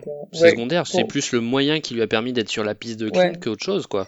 Mais, mais je suis complètement d'accord avec ça. Par contre, en effet, il y a un problème. En fait, moi, il y a un problème avec la vengeance de tuer Clint. Moi, je ne comprends pas dans cet univers du MCU où elle n'a pas vu le film Endgame comment elle peut se dire que Natasha est morte à cause de Clint. En fait, moi, je comprends pas pourquoi dans le monde Yelena penserait Ouais. que Natasha est morte à cause de Clint. Moi, ça, c'est mon vrai elle, de- problème. elle devrait en que... vouloir elle devrait en vouloir à tous les Avengers Mais alors, ouais, voilà. En fait, il y a un vrai problème. Et ça, franchement, c'est ma marotte depuis pas mal de séries du MCU où j'ai l'impression que les personnages ont vu les films. Or, les personnages Oui, n'ont pas vu ouais. les films. Nous, on a vu les films, mais les personnages, non. Et c'est un peu pareil avec Kate, même sur certains aspects. Quand elle parle à Clint, elle lui fait des clins d'œil à des choses... euh, Enfin, quand elle parle de de son branding et tout, euh, elle fait elle fait des clins d'œil à, à des choses de l'intérieur à l'intérieur des Avengers, alors qu'en fait elle est censée avoir qu'une vision extérieure. Et, et je pense que je l'avais déjà évoqué, il me semble, dans un autre podcast, mais je n'arrive plus à me souvenir pourquoi. Mais y a, parfois, ça me dérange quand les personnages savent des choses que, qui, alors qu'ils étaient pas dans la scène, ils étaient pas dans, ils étaient totalement ailleurs, et c'est pas quelque chose de public. Ils, ils connaissent des moments intimes des personnages, en fait, ça n'a aucun sens. Donc voilà, moi c'était ça mon gros coup de gueule sur Yelena, c'est que je, je ne sais pas en fait depuis le début pourquoi elle en veut à Clint. la preuve, elle lui demande qu'est-ce qui s'est passé. Je veux dire, c'est quand même la preuve qu'elle ne sait pas ce qui s'est passé. Bah, c'est juste qu'ils étaient tout, partis tous les deux et qu'il est le seul à revenir. Donc, euh, quelque Ouais. part, il a, elle estime qu'il a pas fait ce qu'il fallait pour qu'elle soit sauvée. Oui, mais de là à vouloir le tuer en partant du principe que c'était sa faute si elle est morte. Après que au cours de la discussion, elle lui dise que en fait t'as pas essayé assez de la sauver, ça, le dialogue je trouve pas si mauvais moi entre les deux. Bon là du coup on est direct parti à l'épisode 6, mais euh, je trouve pas le dialogue si mauvais. Moi ça, me- ce qui me gêne plus, c'est plus avant de pourquoi elle est autant obsédée à l'idée de tuer Clint parce qu'il serait responsable de la mort de sa sœur alors qu'elle ne sait pas que qui s'est c'est mal écrit. Voilà. je me rends compte que je me rends compte que vous m'entendez plus depuis trois minutes et c'est pour ça que vous m'écoutez plus. C'est pour ça Euh, qu'on ne te répond pas. Ouais, ouais, ouais. pour- Mais euh, c'est, euh, on a pris en effet de l'avance sur l'épisode 6, mais du coup, tant qu'à en parler, moi je trouve que c'est même pire que BVS dans le sens où, euh, en fait, il se passe rien. Il y a, même pas vraiment d'instant Martha, dans le sens où il y a, y a zéro argument euh, de plus quand, euh, quand euh, elle finit par avoir le déclic que dans la conversation d'avant où Clint dès le début il est assez clair sur euh, non mais euh, c'était ma meilleure pote, euh, jamais elle m'aurait laissé gagner, enfin des trucs comme ça quoi. Il est assez clair et Yelena connaît connaît sa sœur dans le sens où c'est évident en fait que que le conflit il a zéro lieu, zéro raison d'être en fait. C'est totalement artificiel comme tu le disais Clément tout à l'heure. Pour moi, il y a cinq minutes de combat qui servent à rien quoi. C'est vraiment tout le personnage de Yelena est justifié sur du vide et euh, enfin toute sa tout son objectif. Et du coup, je sais pas. euh, Alors c'est fait pour amener une catharsis émotionnelle du personnage à la fin et une discussion, mais qui aurait pu être fait organiquement dans un meilleur contexte en fait. Je sais pas. Après, je pense que ils veulent justifier ça par, pour répondre plutôt à, à Manon par la scène post-credits de Black Widow où c'est vraiment Val qui lui dit c'est de sa faute à lui et peut-être qu'elle lui explique, elle lui ment, peut-être on sait pas, ça la scène est trop courte et, et mal faite, euh, mais peut-être que c'est ça en fait leur justification à eux. Et il y a aussi le, le, le, le, le- le fait que Clint lui dise euh, quand même euh, sur la glace, et c'est pas con, je trouve, comme truc quand même. euh, si je t'explique, tu me croiras pas. Je lui dis, il lui dit quelque chose comme ça. Je l'ai j'ai pas, Mhm. je l'ai pas revu une deuxième fois. Le, le Si si six. ouais, Oui, oui, en ça. effet, ouais. Et, et- et je pensais d'ailleurs que Ça n'a pas de sens. mais, euh, Bah, euh, je sais pas. euh, Je pensais qu'il y aurait au moins un payoff par rapport à ça, où en fait je m'attendais à ce que deux scènes plus tard, euh, ils soient tous les trois euh, tranquilles euh, après la, la- la bagarre et tout. J'avais un petit espoir d'ailleurs que Yelena, Yelena tant qu'à faire, fête, fête Noël avec eux. Et qu'en fait, du coup, ce coup-ci, de façon plus posée, tranquille, limite un peu rigolo, bizarre, comme le MCU sait le, faire en fin de film ou en fin de, de, de- de série, d'épisode. Euh, en fait, là, il lui expliquerait, tu sais, genre, limite, ils auraient pu tourner ça en, en mode rigolo en disant Ah, bah, il y a un. On s'est retrouvé sur une planète euh, toute bizarre avec un, un fantôme nazi qui nous a demandé de faire un choix. Enfin, tu vois, et c'était quand même, c'est quand même un délire euh, ce- cette scène sur Vormir. mhm. Vrai. Et du coup, lui, s'il lui avait raconté ça alors qu'elle, elle était en mode bagarre, euh, tous les deux euh, là sur la glace avec l'autre à genoux, machin, jamais elle l'aurait cru en même temps. Tu crois pas? Ah, mais j'aurais adoré la scène, par contre. Bah ouais, bah. j'avoue. En termes d'écriture, ça aurait, ça aurait pu donner quelque chose de vraiment drôle pour le coup. Jamais elle aurait Ouais. cru. Elle, re- elle revient d'avoir disparu 5 ans à cause d'un mec violet qui a claqué des doigts. Tu sais, je pense qu'elle peut accepter des choses. euh. je sais pas. Moi, je, ça me paraît pas justifié en fait. Ouais, ouais. Si je peux me permettre, il y a même, moi, ce qui fait que ça m'a énervé, c'est que, en fait, je trouve ce moment où ils sont face à face sur euh, la patinoire à la fin, ça pourrait être le moment où, où Clint, il aurait tout lâché, c'est-à-dire, euh, en fait, ils avaient, ils avaient avec cette double intrigue la possibilité de, de, de, résoudre peut-être un peu plus, enfin, un peu plus euh, efficacement ou en tout cas un peu plus émotionnellement ce que ce qui gêne euh, Manon, moi et plein de gens, j'ai l'impression. C'est-à-dire il aurait pu lui dire mais c'est vrai qu'en fait j'ai tué tellement de gens que je mériterais de mourir. C'est vrai que j'aurais dû mourir à la place. Sauf que elle elle l'a fait et ça veut dire que maintenant si je me laisse tuer ou si bah, je, je gâche ce qu'elle m'a laissé, Mhm. c'est une seconde chance et ça c'est super intéressant. Mais Oui. c'est jamais jamais abordé Mhm. quoi. Ouais, je suis d'accord. C'est vrai, c'est vrai. Ça aurait pu être intéressant. Quand elle, elle- quand elle, elle se met à, à pleurer et, euh, et à exploser à, à la fin là sur cette conversation là, je pensais que lui, elle allait lui, lui répondre quelque chose dans ce genre-là, ouais. Et en fait là, il y a un, un contre-champ sur euh, Rainer qui, pourtant j'ai essayé de le défendre depuis depuis depuis quelques semaines. Là, il y a un contre-champ sur Rainer où ils lui ont juste rajouté une goutte euh, qui est en train de couler de son œil. En fait, il a pas du tout envie chialer. ouais. Il est complètement à côté de la plaque sur ce passage-là. Ça maintient ma, ma théorie que Rhys Thomas ne doit pas être un, un bon euh, directeur de, de, de- de- parce que euh, là, euh, on voit qu'il, enfin, je sais pas, Jeremy Renner, ça marche pas du tout sur, ce- sur cette scène-là. Euh, surtout que Florence Pugh en face est à fond et lui, il en a rien à battre. Je sais pas si c'est l'écriture ou lui, mais.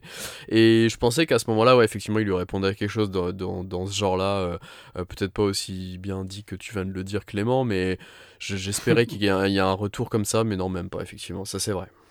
Et, tant qu'on est sur cette scène, je veux juste rajouter qu'en vrai, je la, je la trouve pas bien écrite et j'ai dit beaucoup de mal de Florence Pugh, bah, bah, du fait de certaines de ses façons de parler et tout, mais franchement, dans cette scène, elle est ultra efficace et en effet beaucoup plus que Jeremy Renner.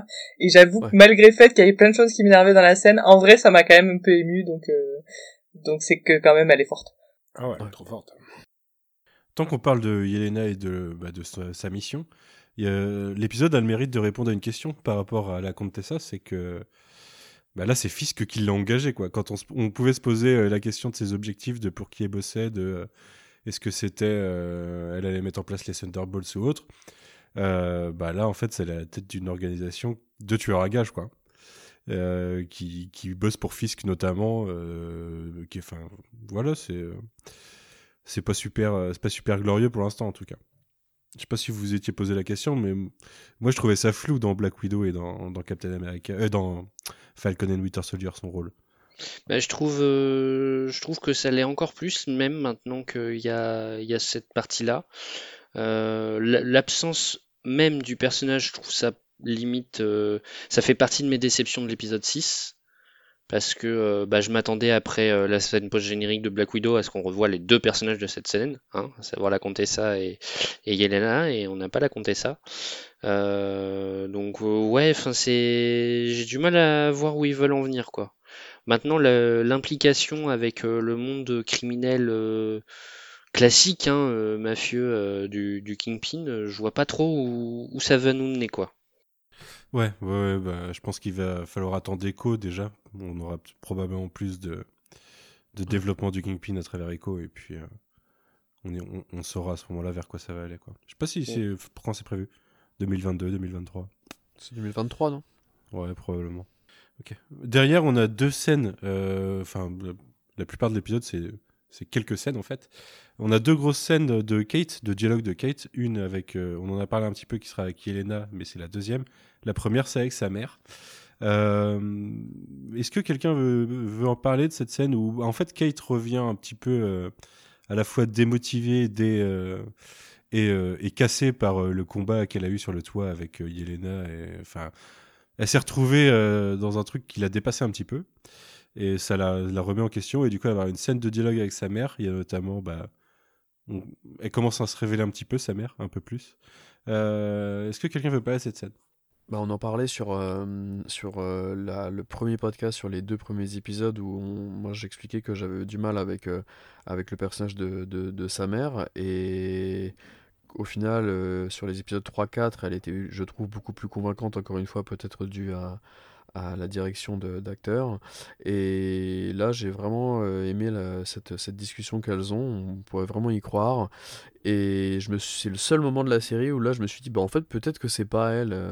La, la vilaine finalement, euh, euh, la mère sur ce passage-là, et on se met vraiment à la place de, de Kate sur, euh, sur la fin de l'épisode précédent, où finalement, bon bah voilà, elle retourne chez elle, euh, elle a vécu tout ça, et là, euh, elle, elle retourne comme ça, elle, énervée et déçue et de, de tout ça, et je, c'est assez court, mais je trouve que ça marche très très bien ce passage-là.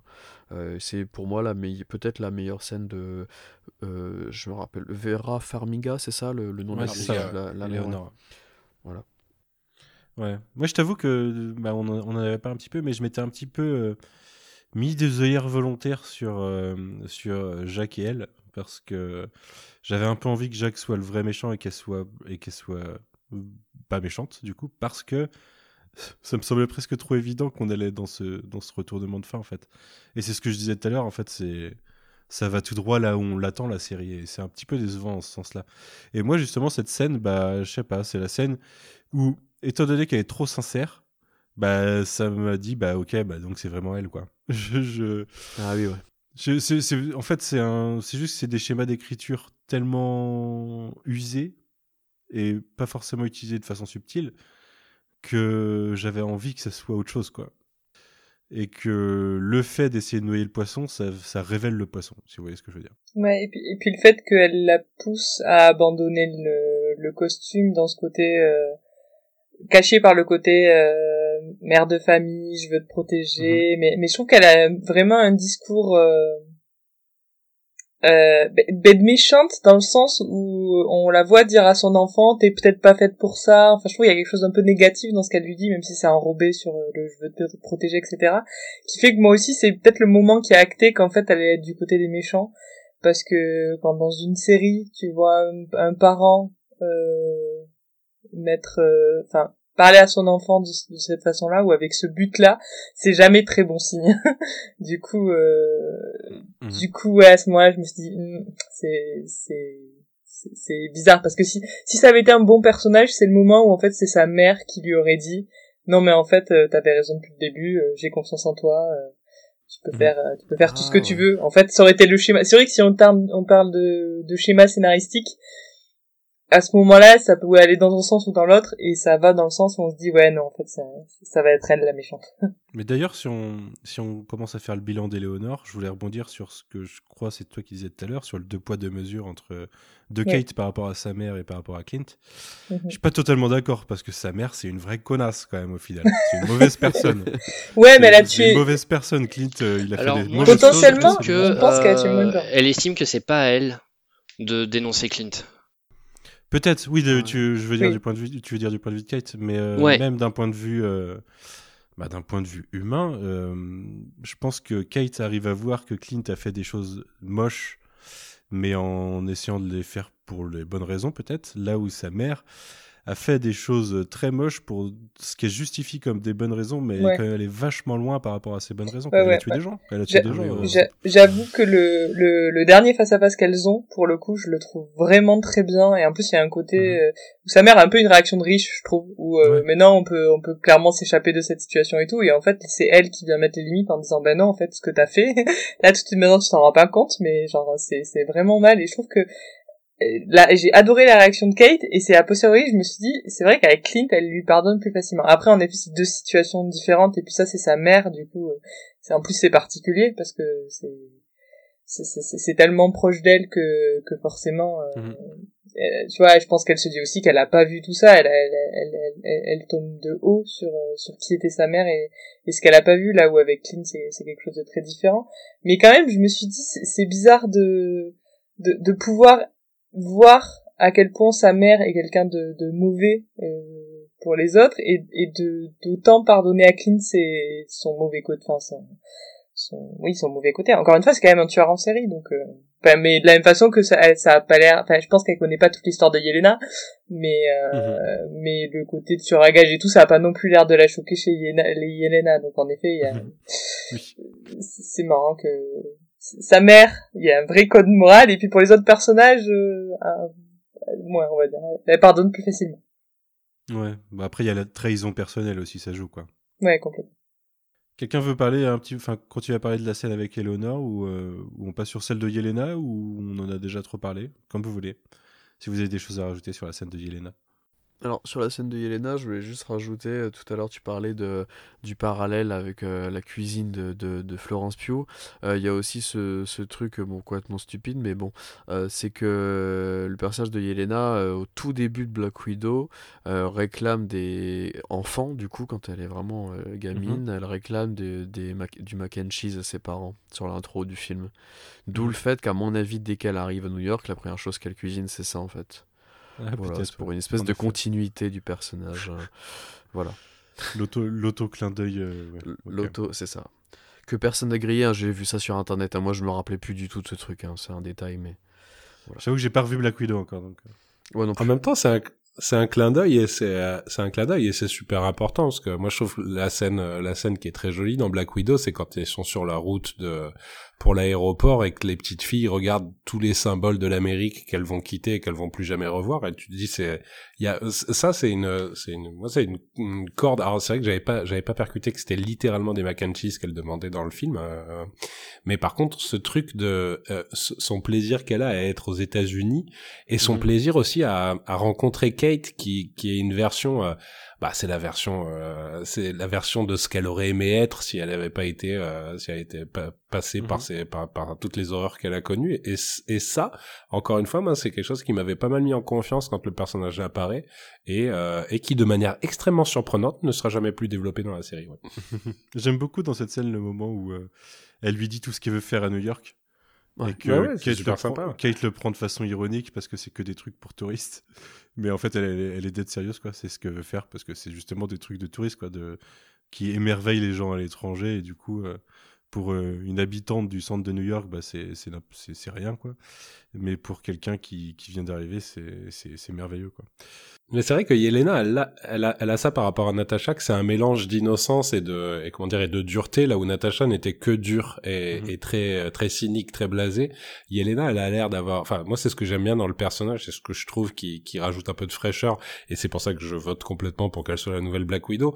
Euh, pas seulement parce que j'adore Florence Pugh, mais, euh, mais aussi parce que c'est pas le même personnage. C'est, elles ont pas le même parcours, elles ont pas le même, même ce, ce enfin, dans, dans le film, et ça se retrouve un petit peu dans la série, le fait que Yelena, elle, elle est, comment dire, elle, elle est envieuse en disant putain mais attends, on t'a, on t'a tout pardonné alors que, alors que t'as fait des choses horribles et, euh, et, et elle, on voit qu'elle cherche ce, ce, ce statut quoi.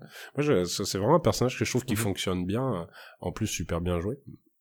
Ouais, après, euh, j'aurais bien aimé qu'il profite de- du bon temporel pour, pour dropper l'accent, quoi. C'était un petit peu. euh, Ah ça, ouais, ça c'est sûr. que J'osais ça- pas le c'est dire. toujours aussi compliqué. Ouais. Je trouve qu'en termes de mise en scène, euh, mine de rien, ce dialogue il fonctionne très très bien euh, alors qu'elles sont juste toutes les deux euh, autour d'une table. Il y a des vrais chants contre chants, des idées de cadrage que, je trouve vraiment intéressantes. C'est pas grand chose, mais ça fonctionne très bien. Tout à l'heure, je parlais de la focale, il y a une espèce de profondeur de euh, surtout sur, sur la partie Kate qui marche, qui marche vraiment bien. Il y a un petit passage musical qui monte en tension quand, quand Yelena commence à, être un peu, plus, un peu plus menaçante.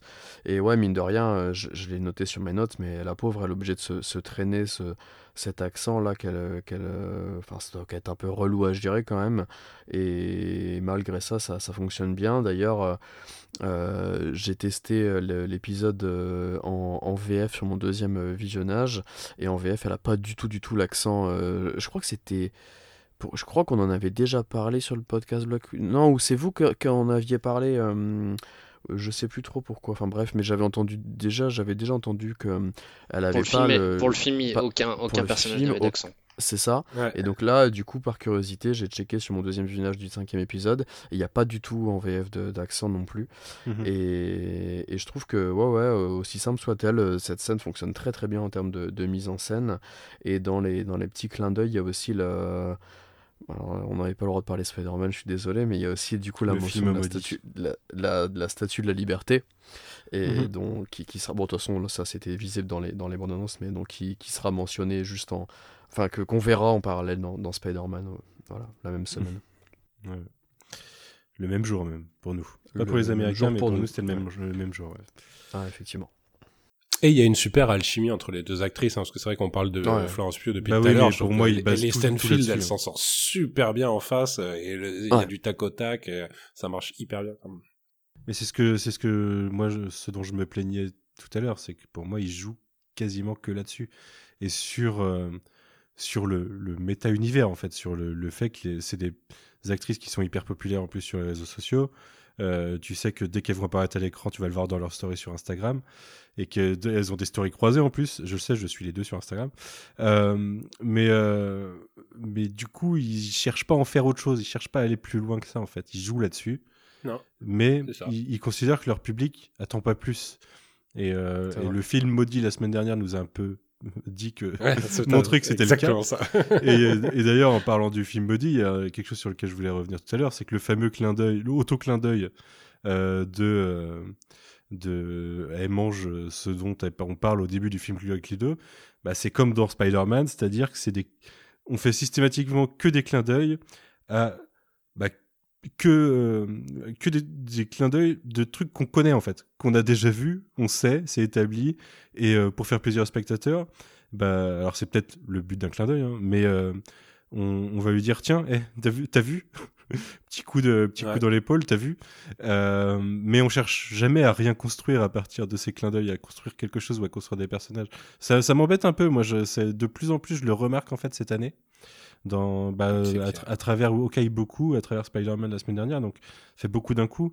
Mais euh, j'ai l'impression qu'il y a un petit virage pris par Marvel Studios de euh, bah on se pose un petit peu et on se repose sur notre fanbase quoi. Et euh, je sais pas, je trouve ça emmerdant. D'un point de vue créatif. emmerdant. C'est à cause d'Endgame. Hein. Ouais, peut-être ouais. Ouais, c'est vrai que c'est Endgame qui a introduit cette, ce concept de re- revenir sur sa propre, euh, sa propre, Bah oui, hein. euh, sa propre histoire. Mais Endgame, c'est un Mais ça- film où euh, chaque réplique est un clin d'œil à une réplique du passé, mais de 23 films. Euh, C'est un, c'est une ode à la construction d'un univers. Donc euh, on accroche, on n'accroche pas, mais il y avait. C'était un, Ouais, c'était un payoff Endgame. Le film était un payoff. Euh, Ouais, mais on est en train de voir les effets pervers de que ça a entraîné. Ouais. Je suis d'accord Ouais, avec toi. que ça, c'était ça- C'est ça. le film en lui-même, c'est- c'était pas problématique. C'est juste que ça a entraîné ça derrière. Parce que je suis euh, par rapport à ce que tu disais, Manu. Enfin, c'est ce que je, je crois que c'est- c'est c'est dans euh, c'est sur Twitter là que, que je vous avais mis mon ressenti par rapport à Spider-Man et que j'étais parti après sur cette idée. Mais là, euh, par exemple, les cliffhangers de fin d'épisode sont remplacés par des apparitions de personnages d'autres euh, d'autres euh, films ou d'autres séries. Et c'est, pas normal. C'est pas normal. Un cliffhanger, normalement, c'est un moment où la tension est, est à son extrême, où le personnage peut pas revenir en arrière, où il y a, où comment dire, l'intrigue va être bouleversée, et donc c'est ça qu'on attend, euh, et c'est ça qui nous fait revenir la semaine d'après. Mais là, ça ne concerne pas l'histoire, ça concerne la production. On est sur des cliff, Mhm.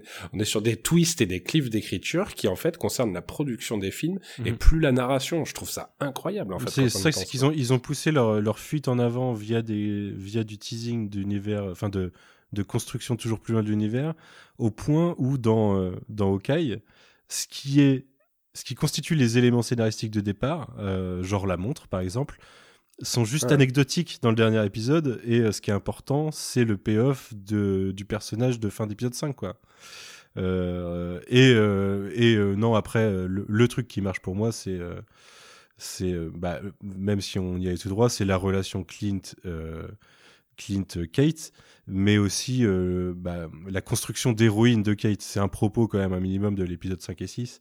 Euh, c'est moi ça je trouve ça bien traité le le si tu veux enfin ce que représente être un héros le moment où elle va lui raconter euh, à Clint euh, justement à quel le bah, ce qu'on voit en tout début de l'épisode 1 c'est-à-dire quand elle l'a vu au moment d'Avengers 1 euh, ça, je trouve ça intéressant. Je trouve que le propos trouve un- une fin. Mais sur le reste, la montre, je trouve ça ridicule que ça se finisse comme ça, quoi. Et qu'en plus, non seulement ça se finit comme ça, mais euh, d'une façon qui va entraîner des discussions sur Internet de ah t'as vu, du coup, il, y a- il se passe ça et ça. On en reparle tout à l'heure. mais on en a parlé avant même de lancer ce podcast, en fait. On commençait à en parler de ça, de, de la décolonisation de Agents of Shield, par exemple, ou de choses comme ça. Même un truc qui est anecdotique, en plus, est là pour faire parler de ça. Mais euh, je sais pas, moi je j'ai une vision assez cynique de, de Disney en ce moment. Mais euh, je- ouais, ça m'a fortement déçu. Je suis allé très loin, désolé. On parlait juste de Yelena et Kate à la base. Quelque chose à rajouter sur eux ou si vous pouvez rebondir sur ce que j'ai dit. hein. On a, on a plus de structure dans ce podcast. hein. On a beaucoup parlé de l'épisode 6. Très clairement. Bah, pour, pour revenir sur la, la structure, du coup, si personne n'avait rien à rajouter là-dessus, on a juste après la scène où, où Clint euh, retourne chez, chez Grills. Euh, bon, qui est quand même un petit peu. qui est sympa, parce que tu retrouves ce personnage, et voilà, euh, qui va être là tout, du long, tout le long de la série. Mais à mon avis, quand même, Clint Barton dans New York, quand il est en Dash, il connaît d'autres gens quand même que, que Grills, qui vient de rencontrer euh, deux heures avant, enfin deux jours avant, mais bon, ça c'est un petit détail. Et en fait, à ce moment-là, il y a un- une petite problématique, enfin un tout petit truc qui m'embête sur le, sur le côté marketing, c'est qu'il y a le, le- fameux, les fameux costumes qui sont teasés depuis l'épisode de 3, non Trois. Je sais plus. 3, ouais. J'aurais dit Euh, 4 euh, trois, trois. mais, euh, 4, ouais. 3, 4. Ils en parlaient dans l'épisode 4. et qui, qui- qui est en fait euh, bah, il y avait déjà le, le- la scène du diner et ensuite il y avait la scène avec les les larpers là Euh, et en fait euh, les costumes ils sont ils étaient mis en avant dans, dans, dans la com euh, très tôt et du coup C'était dans les trailers. euh, ouais. Euh, Bah, dans les trailers, on voyait les, la, des, des scènes de la, de la patinoire, donc ouais, Ouais. effectivement. Et c'est carrément la bannière, quand tu cliques sur Hawkeye sur, sur Disney+, c'est la, la oui. bannière, on les voit euh, en costume, d'ailleurs très très éclairé, ça, ça rend beaucoup plus violet que, que noir, comme, comme on va le voir au- au- sur l'épisode suivant. Mais en fait, c'est un truc qui est teasé depuis euh, assez tôt dans la série, et qu'on nous montre pas tout de suite, et justement sur cette scène-là, euh, euh, ça, ça cut sur, le, sur Clint qui, qui dit non, non, je préfère dormir que voir les costumes maintenant. Mhm. Et alors au final, tu sais qu'ils vont apparaître à la fin et que ça va être cool. Et d'ailleurs, j'en reparlerai sur l'épisode 6, j'aime bien la, la, la, la réplique qui- qu'il y a entre Kate et, et lui quand il lui le, le, le met. Mhm. Enfin, enlève la chemise plutôt. Mais je trouve ça bête d'avoir euh, juste euh, de, d'avoir fait patienter alors qu'en fait on les avait déjà vus quoi. Alors je sais pas si c'est un truc, un, un souci de raccord entre, entre le- l'équipe marketing et, ou, et, et du coup l'écriture, mais nous avoir fait Moi, je poireauter pense pour que ça. l'équipe marketing, elle en a plus rien à foutre. Il y a six mois, il y a six mois, le costume de Captain America, il était révélé dans le dernier épisode. Il était pas, euh, il était pas en bannière avant, quoi. Il était vraiment révélé dans l'épisode. Ouais, c'était, ouais. Fait, normalement.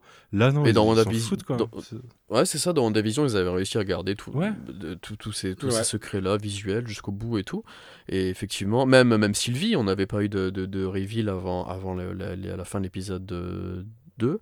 Et, et voilà, je trouvais ça vraiment bête. C'est un détail, parce qu'au final, les costumes, on se doutait que ça allait ressembler à ça. C'est pas non plus à tomber Mhm. par terre et tout. Mais tant qu'à faire, il y avait moyen de faire un truc plus cool avec le, les deux reveals, donc celui de la robe de, de l'épisode 6 et ensuite le, le moment où il enlève la chemise. Ça aurait pu être plus cool de les découvrir euh, en temps réel. Je trouve un peu, un peu con, je trouve. Ouais, je suis d'accord. De toute façon, l'équipe marketing sur cette fin d'année, alors à l'heure d'échelle, ils ont dû faire euh, Eternal, Spider-Man, Hawkeye beaucoup trop en même temps et j'ai l'impression qu'ils se sont... Oh, ils doivent être fatigués, on va pas leur. Ouais, Ouais, ils- doivent être fatigués et, et ils ont fait un peu n'importe quoi et je pense qu'ils ont pas réussi à enchaîner les promos. J'y pensais l'autre jour avec le- l'immense box-office que fait Spider-Man, le pauvre film Eternals qui doit toujours être en salle dans, dans quelques endroits. Euh, bah, de toute façon, en plus il s'est Dans ramassé. trois donc, semaines, euh, il est sur Internet en plus. donc, non euh, mais voilà donc euh, enfin tout ça pour dire que ouais en termes de communication j'ai l'impression qu'Eternals ils ont pas du tout réussi à le vendre ils ont même c'est Sony euh, je pense qu'ils ont été bouffés par la promo de Sony sur Spider-Man et et du coup je pense que Hawkeye dans leur coin euh, ils, ont eu du mal elle a été un... enfin les trailers ça a bien fonctionné mais en effet sur le teasing des des personnages des costumes je trouve qu'il y avait eu un meilleur travail qui avait été fait sur euh, sur Loki euh, et euh, Vendavision, etc. J'ai l'impression que ça avait mieux fonctionné en tout cas euh, en termes de com, même si dans tous les cas il y en a toujours trop, mais euh, Hmm. mais je sais pas, ils avaient mieux géré les reveals et l'alphi, le, ce qui se passe dans l'épisode et ce qui se passe en termes de com la semaine suivante. Mhm. D'ailleurs, tu parles d'Eternal, c'est bah, la preuve en est que même nous, on n'a pas réussi à tenir le rythme, quoi. On n'arrive pas à, Bah ouais, à parler de tout, en fait. carrément, moi j'ai beaucoup aimé ce film et je pense que d'ici le moment où Ouais, on tourne, j'aurais tout oublié. Ouais, ouais, mais, mais moi aussi, mais en fait, je, je mise sur le fait d'aller le revoir la semaine prochaine. Donc, euh, je compte là-dessus parce que je l'ai vu il y a un mois et demi maintenant. Donc, euh, Et moi, je l'ai vu deux fois, mais du coup, euh, la dernière fois, ça date euh, déjà d'un mois, je pense. Mm. Donc bon, bref. Autre, autre sujet. Mais en effet, ouais, cette fin d'année, je trouve que c'était, c'était, c'était beaucoup, quoi. Pour- Bah, cette année, c'était beaucoup. 9, projets en 12 mois, c'est beaucoup. Ouais, hein. c'est vrai. Sur un, pour continuer sur un, un épisode qui est relativement court, euh, on prend le temps de- d'une scène qui pour moi est pas super utile parce que c'est la scène euh, où Clint appelle sa femme. C'est le point de situation en fait, mais en fait, ça nous raconte rien de neuf en gros, de si ce n'est que euh, ça nous parle de, ça nous utilise juste Big Guy pour qu'on sache de qui. euh, de qui on va parler en fin d'épisode. Mais sinon, on est sur le même statu quo de euh, la montre, elle est probablement liée à sa femme et il faut la retrouver, quoi. Je Ouais. j'ai pas compris pourquoi ils sont pris la peine de cette scène, si ce n'est pour, pour placer Big Guy dedans, quoi. Et reparler de la montre. Ouais, au mieux reparler de la montre, mais la montre, euh, enfin, ce ce qu'ils disent sur la montre, ils l'ont dit exactement dans l'épisode 4, en fait. C'est pas la scène aussi où, où ils ont cette discussion sur, euh, il l'appelle pour qu'elle lui dise, ok, t'as raison, va taper des gens. Ouais. Parce oui, que pour, moi, oui, je- oui, oui, pour que, oui. Moi, je trouve, à la limite, plutôt que les éléments scénaristiques, c'est plus dans leur relation à tous les deux que cette scène, elle a un minimum d'intérêt ou, euh, ou Mhm. je trouve que ça raconte quelque chose sur le personnage de Clint, qui, euh, qui appelle sa femme pour lui dire, euh, bon, je vais faire quelque chose de pas très clair, on est d'accord que je peux Mhm. le faire. Enfin, je sais pas, je trouve que, pour le coup, et tu sais que je suis beaucoup critique sur cette série, c'est un dialogue que j'ai trouvé un peu intéressant. Moi, tout ça, ça m'a donné envie Ouais, de mais- remater Edge of Ultron pour voir comment il se comporte pour savoir si ça reste cohérent ou pas. Parce que, Elle- elle mais bon. Elle faisait un peu mère courage dans Age of Ultron. Je, l'ai- Ouais. je l'ai- je l'ai revu et c'est vrai qu'elle a ce côté. Euh, euh, bon, de toute façon, elle, elle le garde. hein. Moi, je la trouve très effacée. En plus, Linda Cardellini, c'est une super actrice. Là, elle fait vraiment, euh, fait vraiment. Je, je, je t'attends, je t'attends à la maison, mon chéri, reviens vite, quoi. Enfin, c'est euh, sur- surtout c'est enfin, ce que disait Manon. C'est moi, j'ai trouvé ça hallucinant cette scène justement, mais j'ai été hyper choqué par la scène. C'est-à-dire que elle est, elle est avec un mec qui, qui doit, enfin, je sais pas, qui doit se réveiller la nuit en hurlant, euh, qui doit souffrir de PTSD, d'une violence euh, incroyable, parce qu'il a sombré, il a sombré dans la violence et dans le, le meurtre de masse pendant cinq ans. Et là, il lui dit, ouais, il se peut que je déconne un peu. Elle lui dit, ouais, pas de souci, vas-y, mon gars. C'est, c'est toujours, toujours cette absence de conséquences de- des choses, je ça. Et du coup, ça nous raconte un truc sur le perso, qui en effet n'est pas que cette Ah mère. peut-être euh, qu'elle, peut-être qu'elle est beaucoup plus cynique et Bah ouais, monstrueuse que, complètement, en fait. qu'on, ne pense.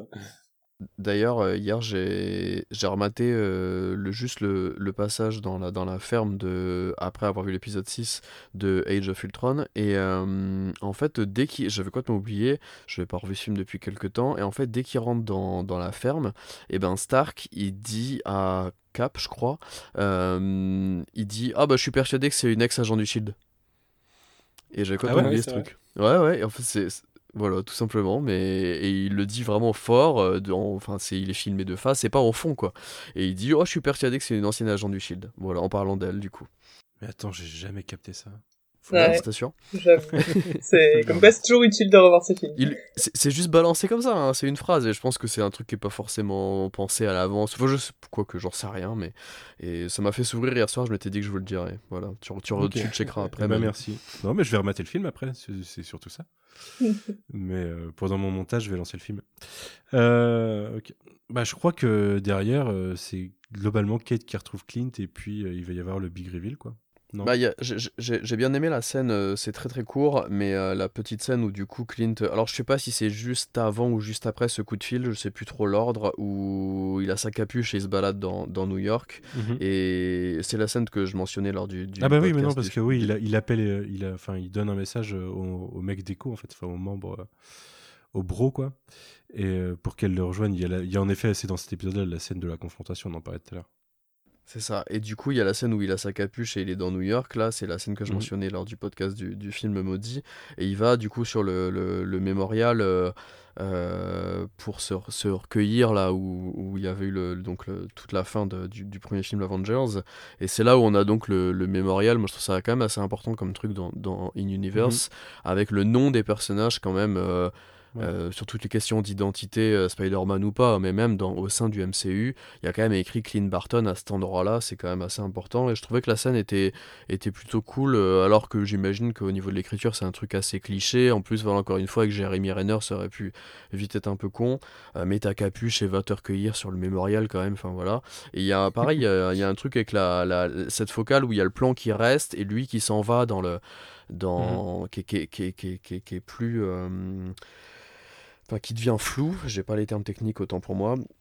Et, et je trouve que ce, ce passage-là euh, euh, fonctionne très très bien, même si tu te doutes, je crois que ça arrive après le coup de téléphone, je sais plus. Tu te doutes qu'à ce moment-là, oui, effectivement, il va remettre le costume et que ça va pas partir en carnage pour autant, quoi. Ouais, en effet. ouais. Bon, Ouais, voilà. moi- Moi, j'avais trouvé, enfin, j'ai trouvé ça un peu gênant dans le sens où un bon acteur que n'est pas forcément Jérémy Renner euh, Mhm. sur cette scène. En fait, je pense qu'il n'y aurait pas eu besoin du dialogue un peu gênant avec euh, une Natasha qui n'est pas là face à une espèce de une plaque commémorative. Euh, en fait, euh, on aurait pu avoir le champ contre champ de lui devant la plaque et essayer de nous faire ressentir quelque chose avec euh, avec Ah. le jeu de l'acteur. Et en fait, ils font le choix de ce dialogue que je trouve, enfin de ce dialogue, de ce monologue, je sais pas comment il faut l'appeler, que je trouve parfois un peu gênant.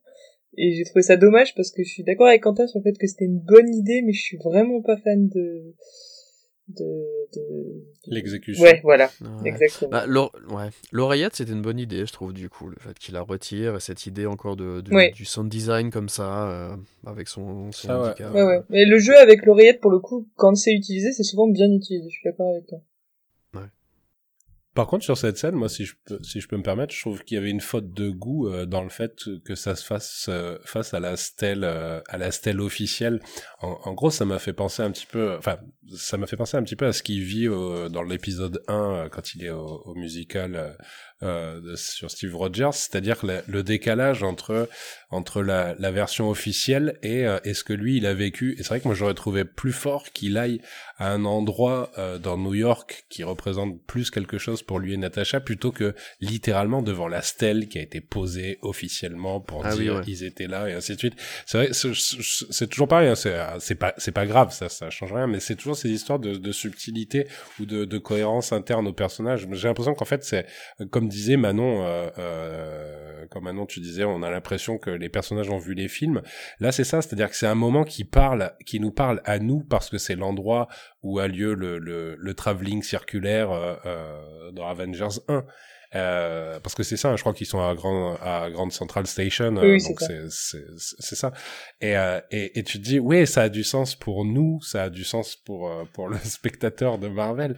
Mais est-ce qu'il y avait pas un truc plus intime, plus euh, plus émotionnel que ça pour pour pour lui et Natasha J'aurais bien aimé qu'ils qu'ils creusent un petit peu à ce niveau. quoi. Bah oui, mais on l'aurait eu où? Et, il Et comment on aurait su que c'était Rogers ça? The Musical et puis euh, il parlait à l'actrice. Non, mais comment on aurait su que c'était ça aussi Ça, ça aurait été gênant. Ou à la petite fille qu'il y avait dans le théâtre. Est-ce que ça aurait été moins, gê- enfin plus gênant que la scène post-générique de l'épisode 6 Je sais pas. Alors moi j'ai beaucoup aimé cette scène post-générique par Ah, contre, moi, je donc trouve que euh, ça fait partie du foutage de gueule, mais, mais je comprends. Mais pour, ju- ju- juste pour répondre à, pour répondre à Queen, il, il la mettait où? Queen, j'en sais rien, c'est leur métier, c'est eux Non, les mais je veux dire, scénaristes. non, mais je- j'en- j'entends, enfin, je- je trouve que ton idée est très sûr. bonne, mais sachant qu'on n'avait pas ce passif avec, euh, avec euh, Hawkeye et, et Black Widow avant, donc, enfin, je veux dire, on les a jamais vus interagir ensemble dans New York. On n'aurait jamais eu de, de, Ah, de ah, lieu symbolique. On n'avait pas de lieu symbolique. Imagine, il va dans une safe house où il retrouve le manteau, euh, son manteau à elle et ses affaires à lui. On comprend qu'ils sont passés par là à l'époque où ils étaient agents. Enfin, il y avait plein de Ouais, solutions. mais c'est pas, c'est, pas un problème, honnêtement. Je dis pas qu'il faut, fallait faire ça. C'est juste que, encore une fois, ça rebondit toujours sur ce même truc qui est euh, cette vision, euh, cette vision très, euh, je, sais, je sais pas comment le décrire, mais tu le disais vraiment bien, Manon. Ce, ce truc, ouais, que les personnages réagissent à des choses, euh, euh, alors que c'est plus nous qu'on veut faire réagir à travers ça et que ça se voit trop, quoi. C'est juste ça.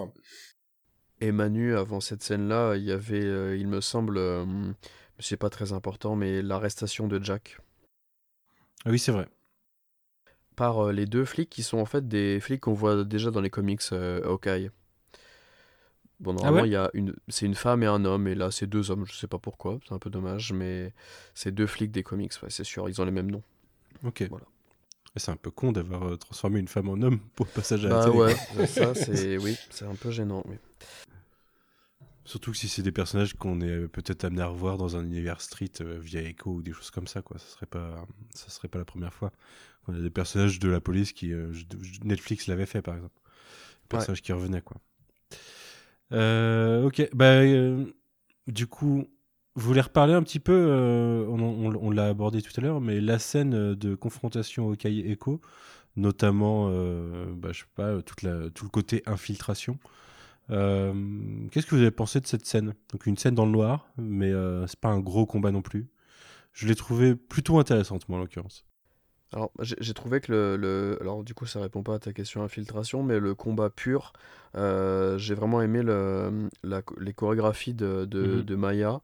Et en fait, je m'en suis rendu compte au deuxième, au deuxième visionnage, c'est qu'en fait, euh, elle copie euh, tous les moves de Ronin. Euh, et la façon dont elle vole l'épée et tout, en fait, je trouve ça hyper fluide et hyper bien foutu. Et je pense que euh, l'actrice, c'est quand même beaucoup de. Elle, voilà, Ronin, du coup, pas du tout. hein, c'est pas Rainer. En plus, il a la capuche pour masquer, donc le cascadeur, c'est facile. Mais je pense qu'on voit quand même pas mal le visage de hum, Aquacox, non Je sais plus. Ouais, va. Alaquacox, je crois que c'est. Ah, euh, ouais. Hum, et je pense qu'elle fait beaucoup de, de, de, de cascades, de bagarres elle-même, et ça, c'est cool. Mhm.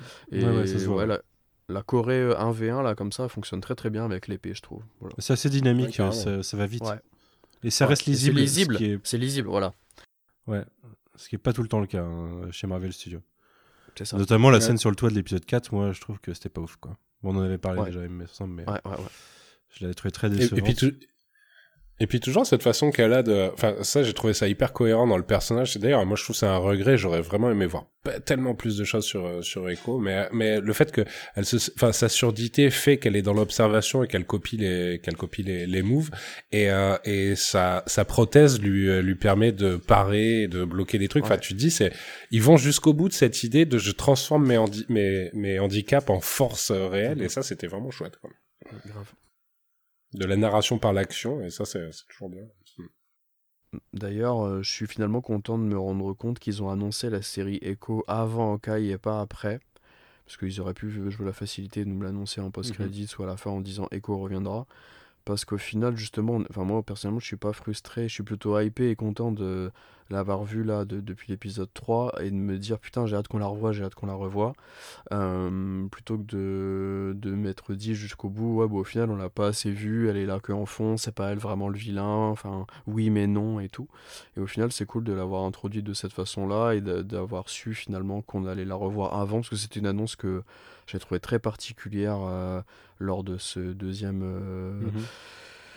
Investor Day, là, il y a, il y a quelques, il y a un mois à peu près. Il faut et- dire qu'il était particulier, Sylvester's Day. mais- qui était très particulier et j'ai trouvé ça un peu con d'annoncer ça juste avant la série au final euh, sur le moment et au final là qu'on que je trouvais ça que finalement c'était intelligent de l'annoncer avant Ouais, mais je suis qu'à moitié d'accord dans le sens où euh, moi, il y a un truc qui m'emmerde aussi, c'est que euh, Hawkeye est parasité à moitié par le fait d'introduire des personnages pour la série Echo, en fait.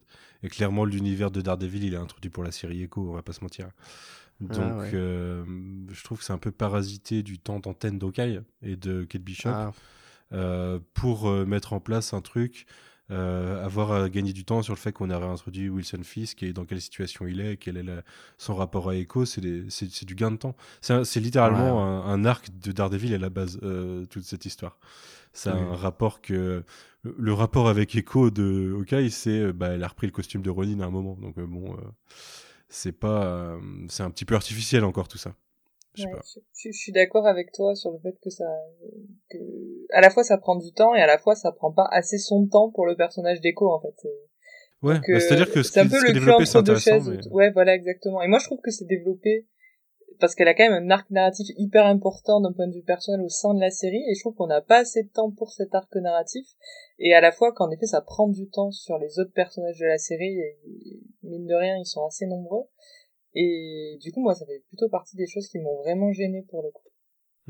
Euh, notamment une scène de l'épisode 6 de euh, la confrontation euh, euh, Echo-Fisk. Ah ouais. c'est tiré des comics, mais pas des comics ok quoi. Enfin, je sais pas, euh, ça, sera, ça sera, ça sera existant dans Hawkeye. Bon bah voilà. Et c'est, tellement, enfin, j'ai pas lu le run en question, enfin le numéro en question, mais je, suis Mhm. tombée sur la la planche. Euh, de- de- La comparaison. de- ouais, la comparaison. Et en fait, euh, en termes de dialogue, il suffisait juste de reprendre le dialogue de, de la planche de BD, ça fonctionnait très bien. Ils ont trouvé le moyen de changer les dialogues et de faire quelque chose de nul, alors que c'était, tellement efficace sur le papier qu'il suffisait de le retranscrire, quoi. C'était pas si compliqué. Donc, je... Mm. bref, autre déception.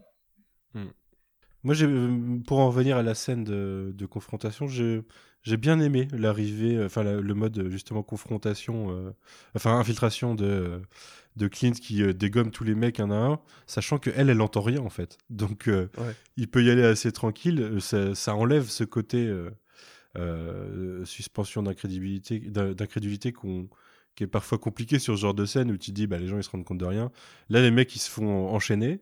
Donc le temps qu'ils se rendent compte, ils se sont fait démolir. Mais Echo, bah, elle, euh, elle est en position de faiblesse à ce moment-là. Tant qu'elle n'a pas vu euh, sa cible, elle est en position de faiblesse. C'est pas comme si elle avait les pouvoirs de Daredevil et qu'elle captait, euh, captait ce qui se passait. Quoi. Par contre, j'étais assez chaud de quasi dans le dernier podcast. Et grosse déception, ça, on commence à ce moment-là à se dire, ouais, en fait, il va pas finir du bon côté. quoi. Mais moi, j'ai eu du du mal à comprendre les motivations du personnage sur euh, sur ces deux derniers épisodes en fait. Bah, parce qu'il lui manque du développement. Ouais. Ah ouais, non, Ouais, mais ça sous-entend des trucs qui ne sont jamais montrés. C'est un peu. euh, Et euh, et j'ai vu le dernier épisode avec, une, une pote et pendant toute la scène d'action, elle me dit mais mais pourquoi euh, Qu'est-ce qui se passe en fait? Et moi, j'étais en train de lui dire mais tu sais, c'est c'est juste simple, c'est en fait faut pas, c'est c'est genre la base. Ils se sont vraiment pas embêtés, c'est elle, euh, elle, elle en veut à Fisk et lui, bah, il a décidé qu'il valait mieux rester du côté de Fisk et du coup ils se battent. Mhm. Alors que bon, très clairement, ils ont quand même un lien fort, donc euh, quand même ça devrait peser dans la balance, mais bon, a priori pas tant que ça. Et puis, et puis elle le tue parce que bah voilà, parce qu'a priori il voulait pas se servir de personnage, donc euh, vas-y, elle le tue, c'est plus simple. Mhm. Je- Rien ne va dans cette scène. Mais surtout qu'il y a une rancœur en plus dans l'épisode 6 qui est lâchée en mode ça aurait dû être moi. C'est jamais Ouais. euh, Ouais, ouais. euh, impliqué avant en fait. Ouais, ça vient de nulle part. Jamais on nous le dit quoi. Très Après, étrange. je suis même, je suis même pas sûr qu'il soit mort. hein. C'est de le MCU quand on les voit pas. euh, c'est comme pour euh, Kingpin juste après. euh, Ouais. Kingpin, c'est sûr que non. mais- Mais, euh, mais lui, euh, je sais pas. Pour moi, c'est. Surtout qu'ils peuvent le, le réutiliser. Donc en fait, dans les comics quasi, c'est un, il a un alter ego donc qui, qui est le clown. Et je serais pas surpris qu'il le réutilise en disant bon en fait euh, à la fin de la, la, la- la- cette bagarre, il était salement amoché, mais il a réussi à se barrer. Puis voilà, on l'a pas vu mort. Donc euh, dans la MCU, tant qu'on les voit pas morts, c'est qu'ils sont pas morts. Oui, c'est pas faux. Mais je, me suis plus dit sur le Kingpin pour le coup que sur lui où elle le transperce quand même avec un, je sais pas, je- j'avoue que j'ai pas Ouais. fait attention aux détails. De toute façon, on ne voit pas de sang, c'était aussi un problème pour moi. Pour Oui, parce que Ça moi, je fait bizarre m'attendais à ce que. À la fin, il met sa main sur son visage et je m'attendais à ce que quand il enlève sa main, ça fasse la trace d'écho, enfin de la main d'écho. Ouais. Et non, même pas. Parce que ça faisait trop de sang. C'est bizarre. Mais ouais, mais ça, ça va être. euh, je m'en suis rendu compte de la comparaison entre les séries d'Ardeville et même tout l'univers Street dont on a eu l'habitude avec Netflix, et tout d'un coup de le transposer à l'univers euh, MCU et donc Disney. Et en fait, je me dis que le voir le le côté euh, Street de, de, de- des comics qui est qui, qui, enfin, qui voilà a tendance à être plus euh, c'est pas de la magie donc euh, bah il y a du sang qui coule etc et et en fait, version Disney, je pense qu'il y, a- il y, a- il y a quelque chose qui va nous manquer, en fait. C'est- Tout d'un coup, je me suis dit, mince, Mhm. mais s'il faut, euh, en fait, euh, c'est, c'est, enfin, c'est pas que c'est une mauvaise idée, mais que j'ai peur d'être juste tout le temps déçu parce qu'ils Mhm. ils oseront pas faire des choses que Netflix osait faire, quoi. Bah, après, également ma euh, crainte. On, on sait que Blade, que Blade c'est rated R.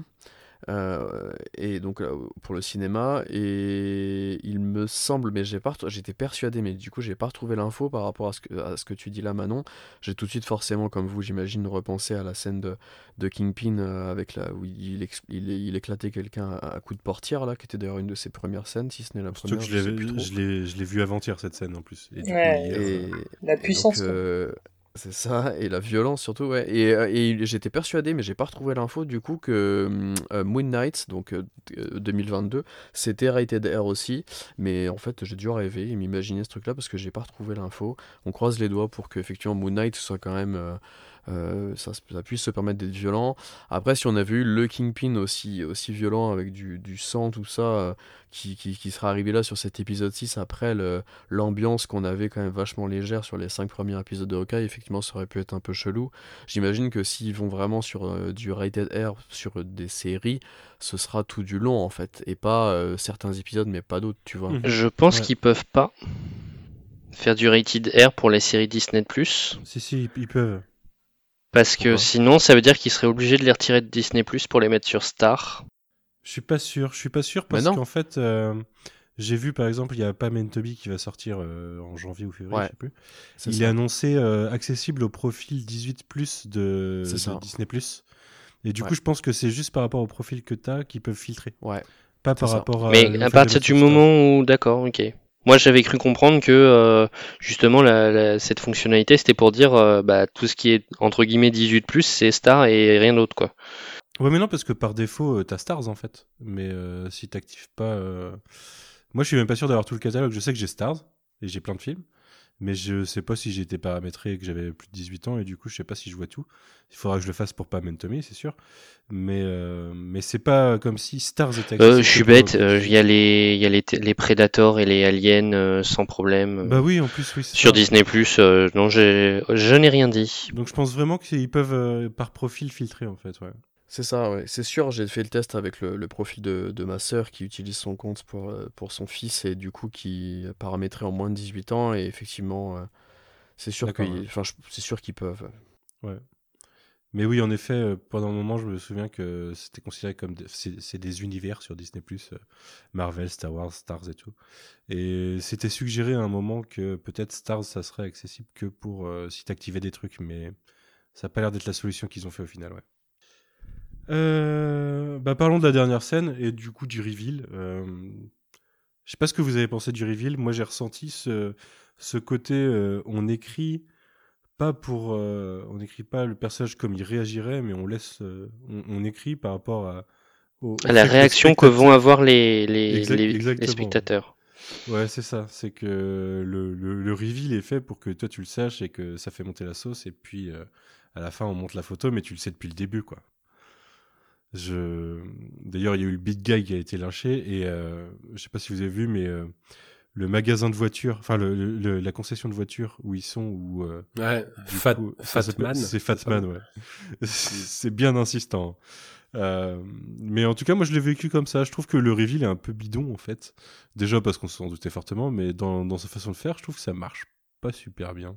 C'est chelou. Et, et c- ça fait trop redite avec euh, la scène post-credit de Black Widow où déjà c'était Val qui montrait sur une tablette euh, Hawkeye en photo euh, à, à Yelena et là c'est un peu la même chose donc euh, Kate qui Ouais. montre en photo sur son portable le Kingpin à, à Clint qui, regarde limite la, la caméra en, en disant, en disant son nom. Euh, effectivement, et surtout qu'encore une fois en termes de, de- de marketing, alors je sais que tout le monde ne regarde pas forcément les, les teasers de, de- de 50 secondes qui, qui vont teaser l'épisode d'après, mais euh, du coup, ben, euh, juste après la sortie de l'épisode 5, on a eu le teaser de l'épisode 6 qui s'appelait. euh, euh, non, le, le- le teaser s'appelait euh, The Boss, je crois. Mm. Et en fait, on, on voyait la scène donc, qui va être les premières secondes de l'épisode 6 avec la, la canne. Et en fait, il y avait moyen de faire un truc plus intelligent, euh, limite quitte à réutiliser ces quelques secondes avec les, lui qui marche et la canne euh, en fin d'épisode 5 et les reprendre au début de 6. Enfin, il y avait un truc à jouer, je pense, plus intéressant que, que le, nous le montrer en photo tout pixelisé. Euh, Alors qu'on savait déjà qu'il allait arriver, effectivement, comme tu dis, Manu, ça fait déjà 5-6 fois qu'on avait son nom euh, euh, sous différentes formes depuis 2-3 épisodes. Ouais, il y avait moyen de faire un truc plus intelligent que ça, effectivement. En fait, il y avait peut-être en plus un truc un peu plus intelligent aussi à faire avec la scène qui est juste avant où ils sont tous les deux en, en Uber là, et où là, elle, elle lui révèle par rapport à Yelena. Je pense qu'il y avait un truc plus, plus cool à jouer par rapport à ça, peut-être aussi, non? Enfin, je, sais pas, il y a un petit loupé par rapport à cette fin d'épisode qui, qui rebondit euh, à fond sur ce que Clément expliquait tout à l'heure par rapport au cliffhanger de la série, en fait. Et surtout, en plus, quand tu, le, le reveal, il est quand même, euh, il est quand même bien pété parce que quand tu repenses euh, à comment il, l'entrée en scène du Kingpin dans Daredevil 1, qui est une scène qui pue Ouais, la ouais. classe, où il est, où il est de dos face à une peinture là, où tu le découvres peu à peu. Enfin, c'est, elle est tellement incroyable cette scène de, de, de révélation de, de, de, de l'antagoniste que là, c'est vrai que tu, tu dis. pff, un, un vieux SMS euh, avec une photo toute pixelisée. Enfin bon, je- Mm. et, et pour quelque chose qu'effectivement tout le monde, tout le monde, euh, enfin que tout le monde savait. quoi. Ouais. On passe à l'épisode 6, tu nous le présentes Clément? Euh, oui. On Alors. en a beaucoup parlé déjà, hein, c'est un petit peu pour le principe. Oui, c'est vrai, j'ai j'ai l'impression qu'on on fait que ça depuis tout à l'heure. Euh, donc, épisode 6, euh, So This is Christmas. Euh, je crois, tu parles d'un joyeux Noël euh, en français. Euh, donc, épisode réalisé par Rhys Thomas et, euh, et scénarisé par Jonathan Ingla et Elisa euh, Clement, comme, euh, comme l'épisode 3, si je dis pas de bêtises. Euh, alors donc euh, à partir, ben on reprend quelques secondes après. Alors c'est un des épisodes qui, qui rompt avec la tradition puisqu'on n'a pas de séquence euh, pré-générique euh, euh, dans le passé comme on a pu l'avoir dans la plupart des épisodes. Là on reprend directement après donc la révélation que euh, euh, que c'est donc bien Eleanor qui qui est qui est derrière derrière la- beaucoup de choses que, qui avaient été mises sur le dos de Jacques et notamment qu'elle est qu'elle est en business avec avec le patron de la pègre de New York qui est donc Wilson Fisk le kingpin qu'on qu'on retrouve après Daredevil euh, à partir de ce moment-là donc ayant euh, enfin euh, Kate étant persuadée que sa, que sa, que sa mère est, est, est la, big- est la big bad guy de l'histoire, euh, décide. Alors, elle est, elle est, euh, et Clint décide de se rendre à une, à, à une soirée. Alors c'est une soirée, c'est une soirée caritative aussi, enfin une soirée de Noël. Euh, et, euh, et à ce moment-là, le caïd, comprenant que Léanor est en train de se retirer, euh, euh, de se retirer de l'opération, décide d'envoyer toutes ses forces contre, contre le duo. Et puis on se dirige donc très classiquement, comme dans un épisode de fin de saison, avec euh, vers une, vers une grande séquence où tous les personnages, tous les personnages sont, sont réunis, euh, euh, se, euh, s'affrontent, s'affrontent pour, dans le cas de Echo avec son, donc avec son, son, son, partenaire, son partenaire très très trahi, dans le cas de, de, de Clint avec Yelena qui les rattrape, qui les rattrape sur place, et dans le cas de Kate avec le personnage du Kingpin qui, qui cherche à, qui cherche à la faire taire, et donc un épisode qui se, qui se conclut forcément par le fait que que les bons gagnent, et tout ça finit autour de la dinde et d'un barbecue familial qui nous permettra de supprimer toute trace de ces cinq ans compliqués pour le personnage de Clint Barton sous l'apparence du Ronin. Fin de la série Hawkeye. tout à fait. beaucoup de sel sur la dinde, bien sûr. Ouais, beaucoup de sel et c'est très classique jusqu'au point de faire un final décevant comme d'habitude. Donc euh, ouais, on est à fond dans les classiques. Euh, par quoi vous voulez commencer? Par quoi vous voulez commencer? Euh, je, je, pense qu'on va peut-être pas faire du scène à scène cette fois parce que c'est bien plus long et on en a parlé de beaucoup. Euh, mais sur quel élément en particulier vous voulez commencer à revenir dans cet épisode? Qui moi m'a fort déçu. Hein. Franchement, euh, je me suis un petit peu fait chier et ouais, ouais. On, bah déjà, il y a le Kingpin. Ouais, oui, ça commence par ça. Elle a dit la face D'ailleurs, la photo devient une vidéo dans cet épisode. C'est-à-dire que, en fait, la première scène de cet épisode, c'est une vidéo qu'Elena a envoyée à Kate, quoi. Là où c'était une photo dans l'épisode d'avant, mais bon. Ouais, bah ça va dans le sens de. Il y a vraiment un truc plus intelligent que, que ça à jouer avec cette, euh, la fin du 5 et le début du 6. Hein. Clairement, je sais pas ce qu'ils ont foutu. Ça peut être lié au, au changement de, de, réalisateur, mais je trouve ça un peu débile. Parce que, comme tu dis, là, le passage de la photo à la vidéo, enfin bref. Mais euh, toi, c'est toi Clément tout à l'heure qui disais que t'étais plutôt, euh, avais plutôt apprécié cette scène. Euh, ça te rappelait le Kingpin de Daredevil dans son énervement? Non, non, non, c'est c'est euh, c'est plus justement quand il est quand il est calme et qu'il est encore très poli, très civil, très urbain. Que je trouvais qu'on retrouvait ce côté qui menaçait. Enfin, en tout cas, ça donnait l'impression qu'on repartait sur un personnage comme ça. Mais c'est vrai que déjà il y a le côté très théâtral qui qu'il avait beaucoup moins.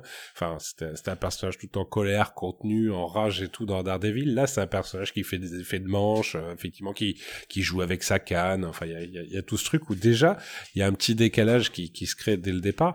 Après, moi disons que le début de la scène m'a plu parce que parce qu'on dirait qu'Eleanor elle alors bon et en même temps c'est pas très cohérent avec avec l'intrigue mais en tout cas on dirait qu'elle qu'elle qu'elle a pas très bien compris à qui elle avait affaire et qu'elle se sent un petit peu euh, comment dire un petit peu trop euh, trop trop en confiance et trop en puissance par rapport à, ce personnage que nous on connaît euh, on connaît par sa violence et par mhm. et par son son impulsivité quoi et c'est vrai que le début de la scène m'a plu avant avant que tout d'un coup la scène bascule dans quelque chose de différent et et puis après il y a le passage de la voiture où là, là, ah, il y a le, il arrache la, portière avec les mains. Il est, en plus, il a enfilé sa plus belle chemise hawaïenne. Euh, ou, euh, enfin, je... tiré des comics. Ouais.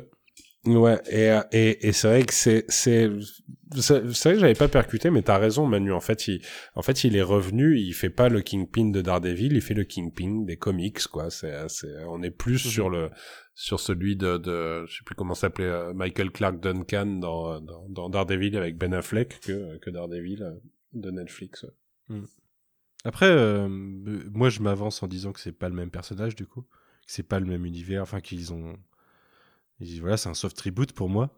Peut-être qu'ils vont justifier ça avec des années qu'on passé, hein, puisque techniquement ils sont en 2024 et on a vu enfin, le Kingpin pour la dernière fois en 2018, je sais plus. Euh, quelque chose comme ça. Ah pour moi c'est le même pour moi c'est le même personnage par contre enfin c'est-à-dire que j'ai l'impression qu'ils sont allés faire ils vont aller faire leur commission c'est-à-dire qu'ils vont ramener ils vont ramener euh, euh, ils vont ramener Daredevil, Kingpin, Punisher et puis et puis tout le reste par contre ils le laissent parce que ça a pas marché et que et que et que Iron Fist et Luke Cage ils auront beau lever le doigt en disant on est là à mon avis on les reverra pas dans l'MCU quoi. Ouais mais j'y crois enfin je sais pas moi je trouve que ça marche pas mais déjà ne serait-ce que dans le il avait pas de pouvoir, quoi. Là, là c'est la version comique, c'est invincible, quoi. Enfin. Puis dans cet épisode en particulier, ça marche pas dans la réalisation, je pense pour le coup. où je me suis dit, euh, bon, déjà Vincent Donofrio, pour moi, il a pas encore retrouvé son King Clean, ou en tout cas, il y a, comme tu dis, il surjoue ce qu'il jouait avant, je sais pas comment dire. Mais, mais en plus, dans la scène, et ouais, je suis pas d'accord avec ce que tu disais un peu avant Clément, moi, vraiment, comme Manu, dès le début de cette scène face à, à la mère de Kate, les deux là, je, je, en fait, il y a pas de tension dans cette scène. Je, je sais pas comment dire, dans, dans la réalisation, dans le jeu des acteurs, moi, je, je trouvais ça plat, euh, je, je... Et, du coup, je me suis dit, putain, c'est la réintroduction. Et, je vous jure qu'à la fin de l'épisode 5, c'était peut-être une photo moche, mais moi, j'étais hypé, mais puissance 1000. et genre, tout au long de l'épisode 6, j'étais au bout de ma vie à chaque fois que le personnage du Kingpin, il apparaissait, à tel point je le trouvais mauvais, quoi. C'était ça brisait un peu mon petit cœur quoi parce que ouais, moi aussi ah mais le, le, personnage est pas bon hein. de toute façon c'est un, oh, un maître du crime qui se pointe sur une scène de crime qui essaye de tabasser une gamine de ah non mais il fait il fait pitié quoi ça n'a mais c'est mm. c'est c'est terrible c'est c'est l'inverse le sentiment que j'avais devant le personnage c'est l'inverse de tous les sentiments que je pouvais avoir face au Kingpin dans la série d'Ardeville quoi c'était Enfin, c'est c'est un niveau euh, qui honnêtement m'effraie beaucoup pour la suite moi et, et je me suis dit je pense c'est en partie lié aussi à la réalisation qui est pas top sur l'épisode et qui clairement c'est pas du tout créé l'attention quoi et dans cette scène il y a moi j'ai ils, sont à la rue. J'ai énormément pensé à, notre cher Corentin de, de First Print qui est un, qui est très cynique lui aussi sur Disney, mais qui était très chaud de, de se dire qu'on allait ramener euh, le Matt Murdock et le Kingpin de version Daredevil. Et euh, j'ai demandé, j'ai demandé avant qu'on lance l'enregistrement, il n'a pas encore vu l'épisode. J'ai hâte d'en discuter avec lui. Je pense qu'il va pleurer. Je, je pense qu'il fallait mieux lui conseiller de ne jamais le regarder. Genre vraiment, à la limite, si on revoit euh, Fisk, ce que je pense, euh, peut-être que ça sera mieux. Peut-être qu'il faut sauter cet épisode en fait. On lui dit non mais c'est pas le Kingpin, c'est John Goodman qui joue un autre méchant, ça n'a rien à voir. Toi Queen, euh, on t'a pas trop entendu sur euh, Kingpin, je crois. Euh, vu que t'as as globalement bien aimé la série, tu trouves que ça se passe plutôt mal, mais est-ce que t'avais vu Daredevil toi à l'époque? Ah oui, oui, j'avais vu les trois saisons sans problème. Et, et vraiment, la prestation de Vincent Donofrio était, ça, faisait partie des, énormes qualités de la, série. Et effectivement, j'attendais beaucoup de, cette arrivée. Et comme je l'avais dit tout à l'heure, euh, l'épisode 6 m'a en partie déçu et, euh, le personnage du, Kingpin, ça, en fait partie. Son traitement, euh, son traitement me, ne me convainc absolument pas. Déjà, il y a ce côté un peu rétrogradage, quoi. Euh, le mec, mhm. il devait il, dirigeait une vraie mafia avec toute l'esthétique que ça avait, et là, il dirige un gang de mecs en survette. Bah, ça fait un peu pitié, quoi. C'est très vrai. Euh, là, ça, franchement, ça, quand, quand je m'en suis rendu compte, enfin, je m'étais dit, c'est, c'est un boss, c'est un, enfin, c'est le grand boss de tous les boss. Mais non, là, c'est, c'est vraiment le, le, le, chef direct de, de tous ces gars qu'on voit depuis le début qui sont toujours aussi ridicules à chacune de leurs apparitions. Mais oui, d'ailleurs. Et là, ça m'a, je me suis dit non, y a, ça, ça, ça, va pas. Ça, ça va pas. Et effectivement, à chacune de ces apparitions, euh, ça allait pas. J'ai zéro souci avec euh, le côté euh, pouvoir. il avait déjà quand même une certaine prestance physique dans la série mm Daredevil. Qu'il ait un petit boost, moi ça me gêne pas plus que ça. on retrouve un peu la puissance que le personnage avait dans la série, dans le dessin animé Spider-Man et dans euh, dans, euh, dans le film Daredevil avec euh, Ben Affleck. Et puis, et puis après, est-ce que c'est celui de, de Netflix ou pas? Bah, voilà, moi, y a, je dirais qu'il y a des indices qui vont dans ce sens. ou alors, bah, faut se dire que bah, en 5 ans, bah, il a, peut-être été victime de, de l'éclipse lui aussi, et que du coup, bah, il peine un peu à te retrouver, quoi. Moi, il y a un truc, c'est que dans la, dans la... Euh, non, je dis des bêtises. Il peut pas être victime de l'éclipse puisque euh, Clint est censé l'avoir affronté en tant que Ronin. Oui, oui, oui, oui. Donc euh, oui, non, il n'était pas éclipsé. Non, moi, ce que je voulais dire, c'est que euh, dans la série, enfin dans le Daredevil de Netflix, euh, c'est un boss. C'est un mec qui est dans l'ombre. Il n'existe pas quasiment pour les autres. Il, il dirige, il tire des ficelles dans l'ombre. Là, il est dans l'ombre mais parce qu'il est personne en fait. Oui, c'est un peu euh, ça, oui. Le moment où il dit, euh, il tente de rappeler qu'il contrôle cette city, bah j'y crois zéro quoi en fait. Euh, Enfin, que c'est cette cité, j'y crois Bah, zéro parce que. Non, puis surtout si et tu contrôles la New York avec des mecs en survette. Bah ouais. Mais voilà, enfin dans, dans le premier épisode, ils sont présentés comme un gang euh, de seconde zone, quoi. Mais oui, mais parce que c'est c'est des personnages tirés du comics d'Okai dans lequel c'est une blague ces personnages Ouais. et ça devient le gang du Kingpin. C'est non, enfin. Ça, ça va pas du tout. arrêtez, Arrêtez de faire ces mélanges. Je sais pas. Ça fait, de, ça fait de lui un directeur de décathlon particulièrement inquiétant. Ouais, c'est ça, ouais, exactement. ouais, mais, mais limite, son, son champ de pouvoir, c'est le, c'est le parking de la concession, quoi. Je veux dire. Je sais pas, je sais pas, ça. je le trouve ridicule. Moi, je sais pas ce que t'en penses, Quentin. Queen, qu'est-ce qui te fait dire que c'est le même que tu dis euh, Il y a des indices qui font penser que c'est le même que dans Daredevil? Non, que c'est pas le même. Ah oui, non, mais parce que oui, effectivement, parce que pour Des indices qui font penser que c'est pas le même. Le fait qu'il soit, enfin, son, son ré- sa rétrogradation en termes de de puissance vilainie, de, de, de puissance, enfin de puissance, de maîtrise. De ah je saurais pas comment dire. Enfin bon ce que j'ai Ouais, expliqué ouais, par rapport au fait qu'il dirige le, le tracksuit mafia euh, voilà j'y crois pas une seule seconde que ce soit celui de, de la série Dare- Daredevil. Et puis euh, et puis euh, son petit boost en puissance qu'on pourrait effectivement euh, euh, voir de différent par rapport à, à la série et par rapport à notamment à l'affrontement qu'il avait euh, dans saison 1 mais je crois qu'il se, ba- il se, ba- il se bagarre aussi dans, le, dans, la saison 3 hein. À la fin de la saison 3 il se Prison- bagarre aussi un peu mais. euh, Ouais. mais ouais, c'est L'acteur en interview explique que- qu'il n'a peut-être pas eu toutes les bonnes indications, je ne sais pas, mais mm, il, est en- il y avait une interview de lui hier ou tout à l'heure où il expliquait que selon lui, il avait disparu pendant les 5 ans et du coup, quand il était revenu, et ben du coup, euh, il avait eu du mal à, il avait peut-être perdu des, des, des- des choses, il avait du mal à vraiment à, à retrouver sa place de, de truand là-dedans en fait. Mais c'est d'accord pas cohérent avec le scénario, en effet, il était là. Bah non, c'est ça. donc, euh, Donc euh, je suis bon, je ne sais pas trop. euh. Et du coup pour juste euh, pour, pour, pour te répondre par rapport à, à ça, euh, Manu, tu disais ils peuvent euh, ra- en ramener certains, mais pas d'autres. Pour Iron Fist, ils peuvent très bien euh, ramener, enfin j'espère. Colin même que, Wing Du coup, tant qu'à tant faire, voilà, ils ramèneront Jessica Henwick. Mhm. euh, qui, qui Elle en a ramène parlé pas d'ailleurs. l'autre- euh, Elle en a parlé. L'autre tâcheron. Mais surtout là, euh, vu, vu ce qu'elle a- ce qu'elle nous a proposé euh, sur Matrix, euh, On a dit qu'on n'en parlait pas. on avait Voilà, dit qu'on voilà. en parlait pas. c'est quand on le sort film qui brise toutes les règles. Mais oui, Ouais, d'habitude, d'habitude c'est pas moi, mais là. on a littéralement dit que celui-là qu'on n'en parlait pas. Vraiment. Ah, elle joue bien dedans et j'ai envie de la revoir, voilà. Non, mais elle a dit, euh, oui, j'ai vu une déclaration d'elle aujourd'hui qui disait que, en gros, quand Kevin Feige a annoncé que si on revoyait Matt Murdock, ce serait euh, Charlie Cox, euh, elle a dit que, en fait, ça faisait longtemps que Charlie Cox savait que si, si Daredevil revenait, ça serait lui. Et que elle, elle voulait pas euh, s'engager dans trop de trucs. Et que, parce que, enfin, elle voulait pas. C'était sur Eternals, peut-être qu'elle avait un peu potentiellement un rôle ou sur autre chose, mais elle voulait pas euh, tenter de faire du Marvel. Studio. Shang-Chi, Shang-Chi. oui, voilà parce que euh, garder espoir que du coup on la ramène euh, dans son rôle de, de Iron Fist. Mais personne ne veut voir Finn Jones, donc je, je pense que. mais on va revoir Colin Wing Parce que t'avais vu Iron, Iron, enfin, tu sais comment ça finit Iron Fist ou pas, Manu? Moi j'ai vu euh, la première saison seulement, je me suis pas infligé. plus. ah bah voilà mais c'est parce que t'as pas vu la fin de la saison 2 Ouais. Non, parce que la saison 1 m'a dit de pas regarder la saison 2, donc. Euh, et voilà. ben la C'est fin comme de la si tu saison dis t'as pas vu la- l'épisode 15 de la saison 5 d'Agents of Shield Non, non, c'est vrai.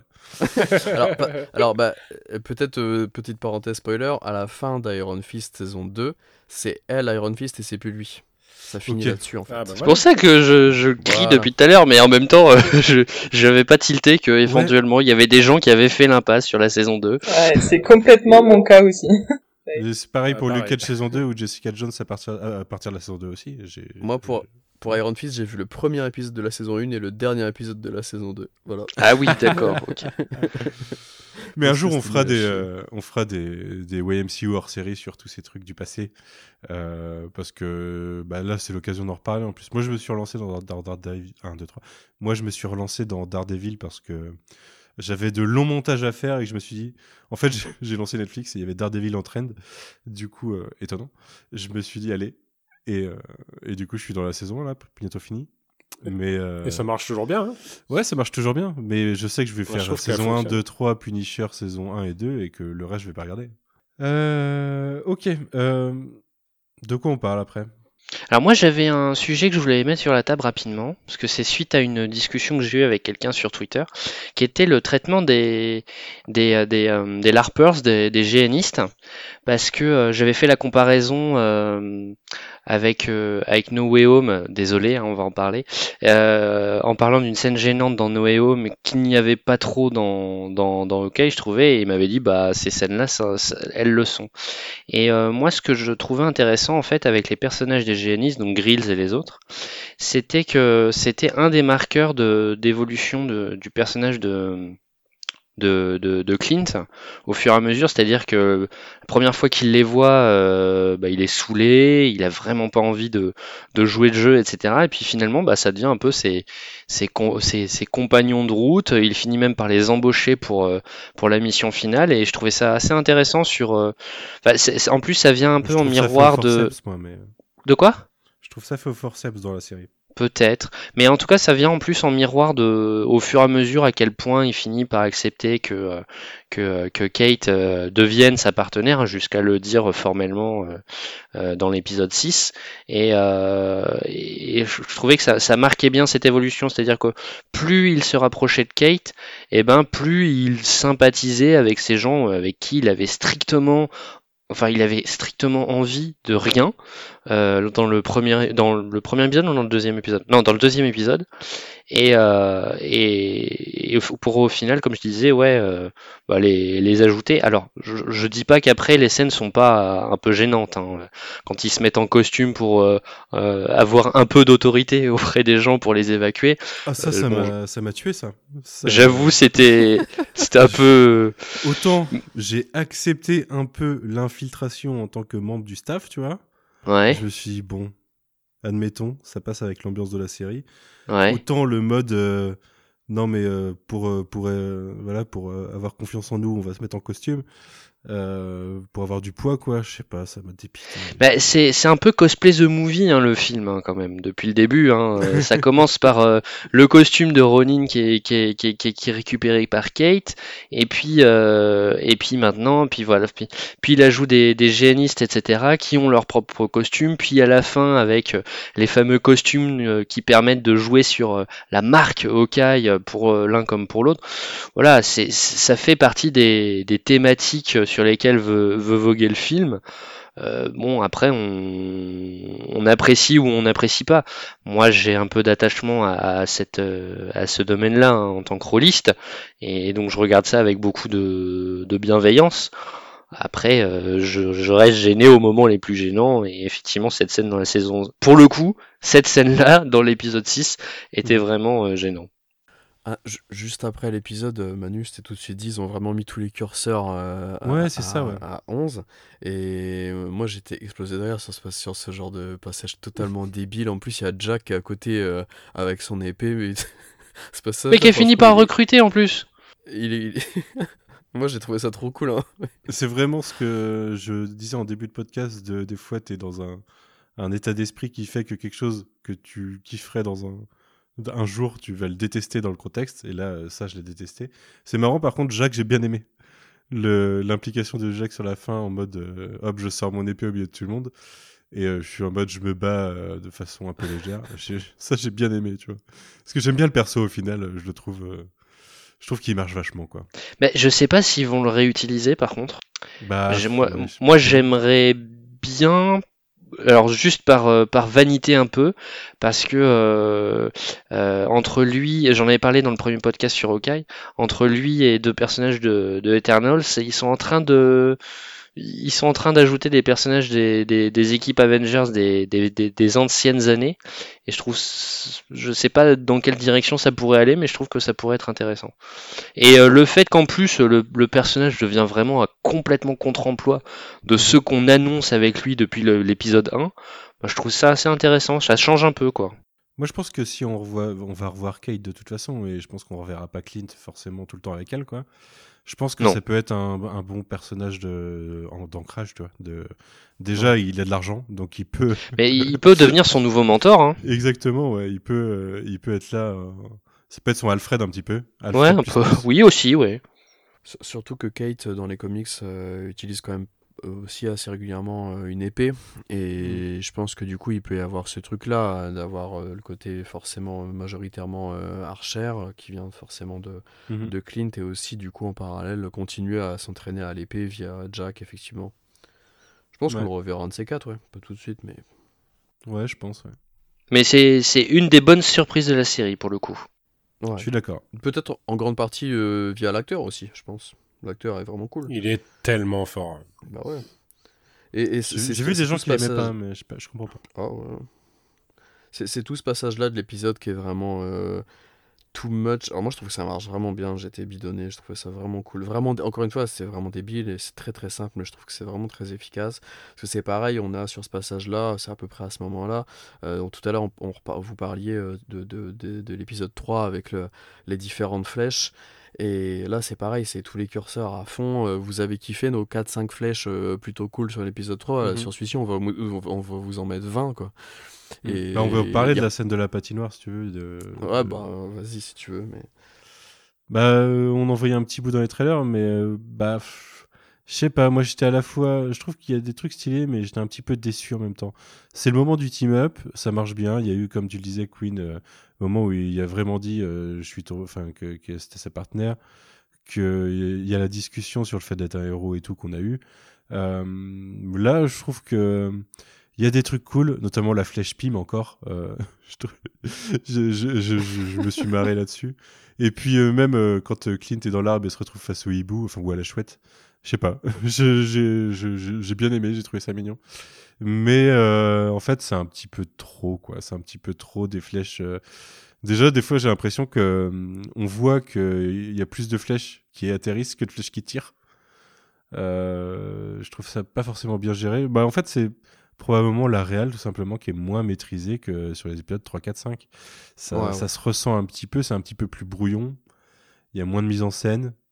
Euh, ça manque d'ampleur en plus dans dans dans le lieu. Je m'attendais à ce que ça soit plus euh, large que ça. C'est une petite patinoire au final. C'est c'est assez restreint.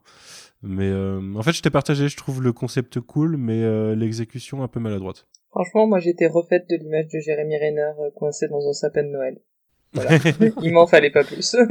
ça, ça m'a mis un peu de baume au cœur dans cet épisode que j'ai globalement pas aimé, mais je trouve que l'humour, j'ai pas mal critiqué l'humour dans la série qui m'a pas toujours euh, euh, fait rire tout simplement, mais il y a quelques enchaînements de blagues qui m'ont bien fait marrer sur cette euh, bataille finale. Hmm. Ouais. T'as pensé quoi, Clément? Oh, moi j'ai j'ai bien aimé. J'ai trouvé le côté euh, le côté avec les flèches ludiques. J'ai trouvé que la la réal, elle était pas elle était pas inspirée, mais elle était comme vous disiez plutôt euh, sur le combat entre Echo et euh, et Clint, euh, enfin et Ronin. Euh, c'est lisible et euh, et c'est vrai que ah peut-être que je deviens de moins en moins exigeant parce que mais c'est vrai c'est lisible. Au moins on comprend ce qui se passe. C'est euh, c'est c'est c'est voilà, ça, ça marche bien. Par contre, je te rejoins euh, Manu et c'est vrai que tu- je pense que tu as mis le doigt dessus. euh, euh, moi, je, je trouvais que ça manquait de euh, d'épicness un peu. Et, euh, et je pense que les lieux, ils sont pour beaucoup. C'est vrai que je repensais un petit peu. euh, si tu regardes tous les euh, tous les actionneurs des années des années 80-90 qui sont convoqués par la série, euh, le final, c'était toujours un. Enfin, il y, avait une science du, du décor, en tout cas de l'environnement choisi pour euh, pour faire en sorte que, enfin, dans l'arme fatale, c'est euh, euh, il y, il y avait le paquebot, enfin le tanker. euh, Dans un des autres armes fatales, il y avait bah, littéralement devant la maison de Murtoff. Enfin, ils- choisissent toujours des lieux qui sont qui soient qui sont iconiques et qui en plus vont être utilisés par les euh, par les protagonistes pour, euh, euh, en général pour combler leur leur infériorité de puissance ou numérique par rapport aux autres. Là, c'est vrai que c'était un petit peu. Alors déjà, la patinoire, elle est un petit peu tristounette, mais alors en plus, quand tu mets en parallèle les trois combats, c'est-à-dire, pardon. Euh, Clint et euh, Clint et Yelena sur la patinoire qui est donc effectivement un petit peu un petit peu petite. Euh, puis Echo dans un terrain vague hein, je veux dire c'est même pas un décor. Et ce petit magasin de, de jouets pour euh, pour Kate bah t'as trois lieux qui écrasent beaucoup euh, l'action les personnages qui donnent pas euh, qui donnent pas un côté un côté fin fin. C'est juste ça en fait j'ai trouvé ça dommage. Donc euh, partager encore une fois c'était la, la moi la enfin la séquence c'est plus c'est plus une séquence qu'une scène mais la séquence entière euh, bah voilà elle fait elle fait le job job, mais comme tout, comme pour tout le reste de cette série, ça fait le job, mais alors, euh, euh, mais alors voilà, dès, dès, dès, dès que l'heure, euh, dès que euh, enfin dès que l'heure de débaucher sonne, euh, tout le monde se barre quoi. C'est il y a rien en plus. C'est on Mm. nous donne ce qu'il faut et euh, et c'est tout. Moi, ça m'a perturbé parce que euh, autant sur euh, certains épisodes, ça nous montre que la série essaie d'être drôle, mais avoir des moments, euh, des moments, des vrais moments, des moments euh, dramatiques ou intenses, quoi. Et là, sur euh, sur l'épisode final, j'ai l'impression que bah ils sont un petit peu, ils savent pas trop, ils, ils arrivent pas à aller assez loin dans dans l'épicness, comme tu le dis, dans le dans le drame, dans certains éléments importants qui devraient être sérieux parce que euh, j'ai l'impression qu'ils se contraignent par, par, par l'humour en fait qui s'impose de bah, l'humour de situation de, euh, de de toute la scène de la patinoire et des larpers à côté des choses comme ça du coup j'ai l'impression qu'ils se contraignent un petit peu qu'ils se qu'ils se lâchent pas quoi Il désamorce, il désamorce Ouais, à, à ouais. longueur de temps. Mais bon, ça c'est décevant. ça c'est le défaut Marvel. Hein. On l'a toujours dit, c'est depuis le début. Dès qu'il y a un truc dramatique dans un Marvel, hop, t'as la vanne derrière qui vient. Alors, je pense que pour eux, ça vient alléger alléger la tension, alors qu'en fait, ça vient surtout euh, casser l'effet euh, l'effet de drama. Quoi. bah moi il y a un non c'est prendre trop d'avance on en parlera tout à l'heure. P- Par contre, un peu avant ça, pour vous répondre sur cette balance euh, euh, comédie et, scène plus grave, et pour te répondre aussi sur le côté euh, scène d'action, je trouve que ce qui se passe un peu avant la, patinoire, du coup, dans le, dans le bâtiment avec Kate et Yelena, c'est assez intéressant là-dessus, et ça marche, je trouve, très très bien. La, longue scène de bagarre, poursuite entre les deux, euh, où il y a ce, ce travelling à un moment qui est très très intéressant, je trouve qu'il fait très comics, avec ce sens du... Il marche du- très bien celui-là. ouais. Ouais, carrément, le- ce sens du, du cadrage, ça fait un peu paneling, ça fait très comics Mhm. quand on voit les, les, Ouais, ouais, les on le voit, différents ouais. bu- bureaux qui font des, des cases et qui font très euh, euh, David Ara là-dessus. Et avec ces dialogues à ce moment-là, euh, alors encore une fois, bon, ça va dans ton sens, euh, Manu, effectivement, c'est euh, c'est plus euh, Florence Pugh euh, et, et Leigh Stanfield que réellement, euh, effectivement, Kate et, et, euh, et Yelena. Bah, ça Mais, va euh, jusqu'à ça- rendre euh, des dialogues bêta là euh, arrête de arrête de me faire t'aimer tu vois enfin clairement c'est les acteurs Ouais. qui parlent au public et c'est pas les personnages qui se parlent là enfin je sais pas c'est bizarre Mais, mais, mais ce passage-là, je le trouve vraiment super chouette, quoi. Franchement, euh, je trouve qu'il marche vraiment, vraiment bien. Ah bah, De la, de l'ascenseur jusqu'à ce qu'elle elle saute du, du bâtiment, euh, je trouve que ça, ça marche très, très bien. Moi je trouve que c'est un petit peu trop. Les, les curseurs un peu trop poussés quoi. Mais euh, Ouais, ouais. mais c'est pas ce qui m'a paru le plus désag- désagréable de l'épisode. En, en effet euh, je trouve que bah, c'est deux actrices que j'aime bien euh, deux personnages que j'aime bien ça euh, voilà je suis pas je suis pas mécontent non plus mais des fois ils pourraient euh, ils pourraient être un peu plus posés en fait et ils, ils ont pas le temps de se poser j'ai l'impression. Et le montage était pas terrible hein, dans le dans le travelling là. Les, les coupures entre les, les différentes euh, pièces entre guillemets ah ça euh, moi étaient vraiment pas choqué moi, était je- pas super bien. Ah, franchement, à deux trois reprises, ça m'a, ça m'a, ça m'a surprise euh, et ça m'a, je me suis dit, Hmm, c'est dommage. Alors, c'est pas toujours très bien fait ce genre de scène. Moi, je me rappellerai toujours que dans le film que j'adore, euh, Winter Soldier, euh, je trouve que Captain America d'un coup passe de courir à 20 km/h à, à 50 km/h, le temps de passer une porte. Mais, mais sinon, ouais, non, là, il y avait des coupes qui étaient, qui rendaient la chose moins fluide que ça le devrait. Et c'est, et c'est dommage parce qu'après, le reste, c'était, bah, c'était inventif, il y avait vraiment tout, tout cet humour et, euh, effectivement le côté un peu euh, le show des actrices qui, qui me gêne pas. Je, on a eu ça dans d'autres moments dans le MCU, alors pourquoi pas aussi dans les séries télé. euh. Et il y a, aussi, là, tout à l'heure j'en parlais, et du coup là on peut, on peut tomber là-dessus, euh, sur le, je vais un peu dans tous les sens, je suis désolé, sur la scène de la patinoire, quand il enlève sa chemise, c'est tout con, mais je trouve que ça marche super bien quand euh, Kate lui dit, bah ah, putain, trop cool, t'as mis le, t'as mis le costume et que lui il joue son, son vieux blasé John McClane, euh, ouais, ouais, c'est bon. Ben, c'est- con comme tout, mais moi ça me fait vraiment plaisir ce, ce genre de passage, euh, même si... eff- quand, euh, quand tu revois, à mon avis, euh, alors je, je- exercice que je n'ai pas encore fait, mais euh, quand tu revois la série dans, dans son ensemble, je pense que ça, il y a un, un- un- vraiment un grand écart. alors en termes de temps, en plus, c'est très très court, c'est très rapproché, mais entre le moment où Clint envoie bouler Kate en fin d'épisode 4, euh, début d'épisode 5, et le début de l'épisode 6 où il lui dit You're my partner, et ce, ce, ce, ce- ce passage-là, ouais, j'ai mis le costume, machin, c'est Mhm. peut-être un peu court en fait. Peut-être que ce qui arrive, peut-être qu'il est un peu trop dur euh, en fin d'épisode 4 au final, vu ce qui arrive là en, en- en- sur l'épisode 6 euh, quand il l'envoie vraiment bouler. Mais bon. Je, je pense qu'il a peur en fin d'épisode 4. et Sauf qu'en en épisode 5, elle lui dit Bah voilà, elle est venue à moi et moi, elle m'a pas menacé. Donc euh, je, je suis pas menacé par, ces- par cette euh, Black Widow. C'est ton problème et limite, c'est même moi qui vais t'aider. Donc je pense que c'est pour ça que ça se transforme. Et en- après, euh, bon. euh, Dès lors qu'il comprend que le Kingpin est, est, est impliqué vis-à-vis de sa mère, bon bah il se dit euh, c'est plus le moment de rigoler quoi. Ouais. Ouais, je suis Bah, c'est vrai que la, ba- la- c'est vrai que la bascule du personnage elle est un peu violente. Heureuse- heureusement, il y a l'expressivité incroyable de Jérémy Renner qui nous fait passer toutes les subtilités de cette évolution. Je vais rebondir C'est parfois sur désagréable de participer à ce podcast. Je je Je vais essayer de sur, rester euh, sérieux. Je voulais rebondir tout à l'heure sur euh, le, par rapport au costume. La, tu parlais de la réplique de quand il, euh, il monte son costume, euh, Quentin. Mais il y a une réplique euh, quand il parle à la fin aussi où il fait une blague euh, en disant que euh, il y a des personnages, il y a des personnes, tu sais, tu te rends pas compte qu'elles vont compter pour toi et tout. Et il, il, il- il fait une blague de la chute, c'est euh, c'est ceux qui ont cousu son costume parce que franchement, il est super agréable à, à porter et tout. Ouais. c'est une blague qui sort un petit peu de nulle part, je trouve. Euh, que j'ai pas l'habitude de voir Jérémy Renner faire. Mais je sais pas, ça a marché pour moi. J'ai trouvé que là, j'ai rigolé, tu vois. Je me suis dit, ok, Ouais, ça c'est, marche. ouais.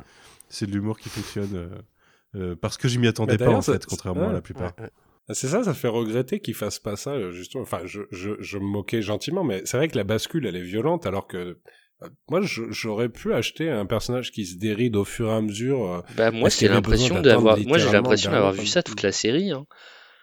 Ah, L'épisode je l'ai vu 4 se dérider euh, à la fin l'épisode du 4 sixième. est, il est déridé à fond hein, quand il lui apprend à, à tirer avec une pièce euh, Ouais, de bien, monnaie ça là. aussi, ouais. euh, Non, ça, bien, fonctionnait très bien, euh, je trouvais. euh, Enfin, moi, j'ai, moi, j'ai, enfin, de toute façon, moi, depuis le début, j'ai pas ce côté euh, Jérémy Renner est, inexpressif. Non, Jérémy Renner euh, e- exprime les sentiments de, du- de Clint qui, euh, bah, qui, qui, qui en a bavé plus que jamais, qui est encore en deuil, etc., etc. Et donc, euh, donc là, enfin non, en plus, euh, moi je trouve, suffit, enfin, je pense qu'on pourrait regarder euh, le premier épisode et le dernier épisode et voir qu'il y a clairement une évolution sur le personnage et donc par définition chez l'acteur.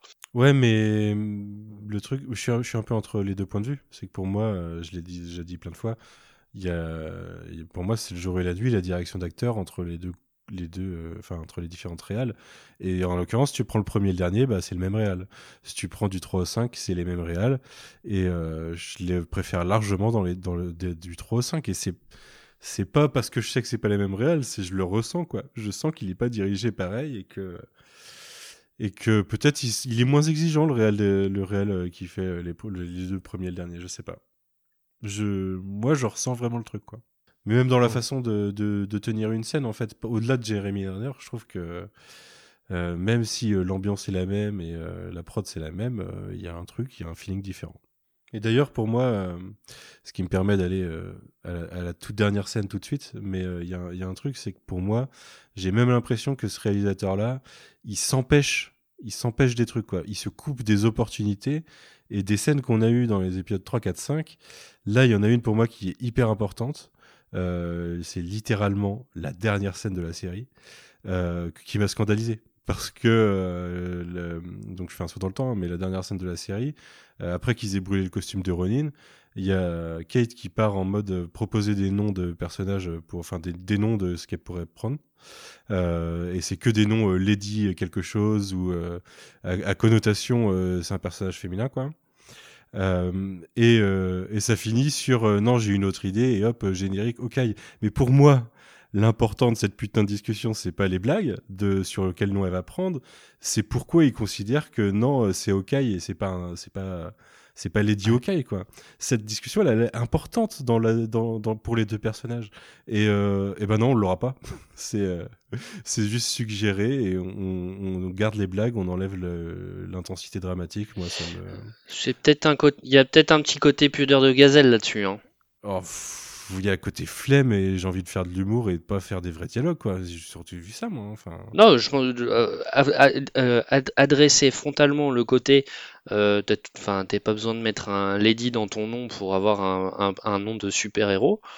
Euh, je suis pas sûr que, je suis pas si sûr que Marvel soit euh, prêt à balancer ce genre de, de discours euh, frontalement. hein. Ouais, je mais veux dire, euh, mais au-delà de. Parce que je fais la remarque sur le fait que c'est que des prénoms avec Lady dedans, mais enfin des noms avec Lady dedans, mais euh, au-delà de ça, ce qui est même important au-delà de ça, pour moi, c'est le pourquoi il considère que- qu'il peut lui lâcher son nom, quoi. C'est. c'est... C'est le premier super-héros en fait qui va avoir le même nom qu'un super-héros qui existe, à part Captain America. Et Captain America, c'est important. Ouais. c'est toute une série pour savoir euh, pour qu'il devienne Captain America quoi. Et en plus, le lieu, le lieu où ça se déroule, moi, je- j'ai vraiment cru qu'ils allaient y jouer parce que c'est quand même, euh, c'est quand même l'arbre avec la cible euh, C'est ça. euh, du début de, du début de. Endgame. Dans Endgame, ouais, t'as raison. Non, End- Endgame, Endgame. pardon. Ouais, ouais. Et, euh, et, alors, et pour le coup, alors, je, Manon et moi, effectivement, on est les, on est les, les, les haters officiels de Jeremy Renner, mais moi, s'il y a une scène sur, euh, de Jeremy Renner que je retiendrai sur tout le MCU, c'est celle-là. Je trouve que cette scène où il est avec sa fille, où tu comprends plein de trucs, le, le drama euh, qui se joue et tout, bref, c'est génial. Et tu te dis, c'est l'endroit où il a pensé avoir perdu euh, euh, sa fille, et là, il est avec cette fille de substitution. Enfin, et puis, qu'est-ce qui va se passer? Bah, on fait des blagues.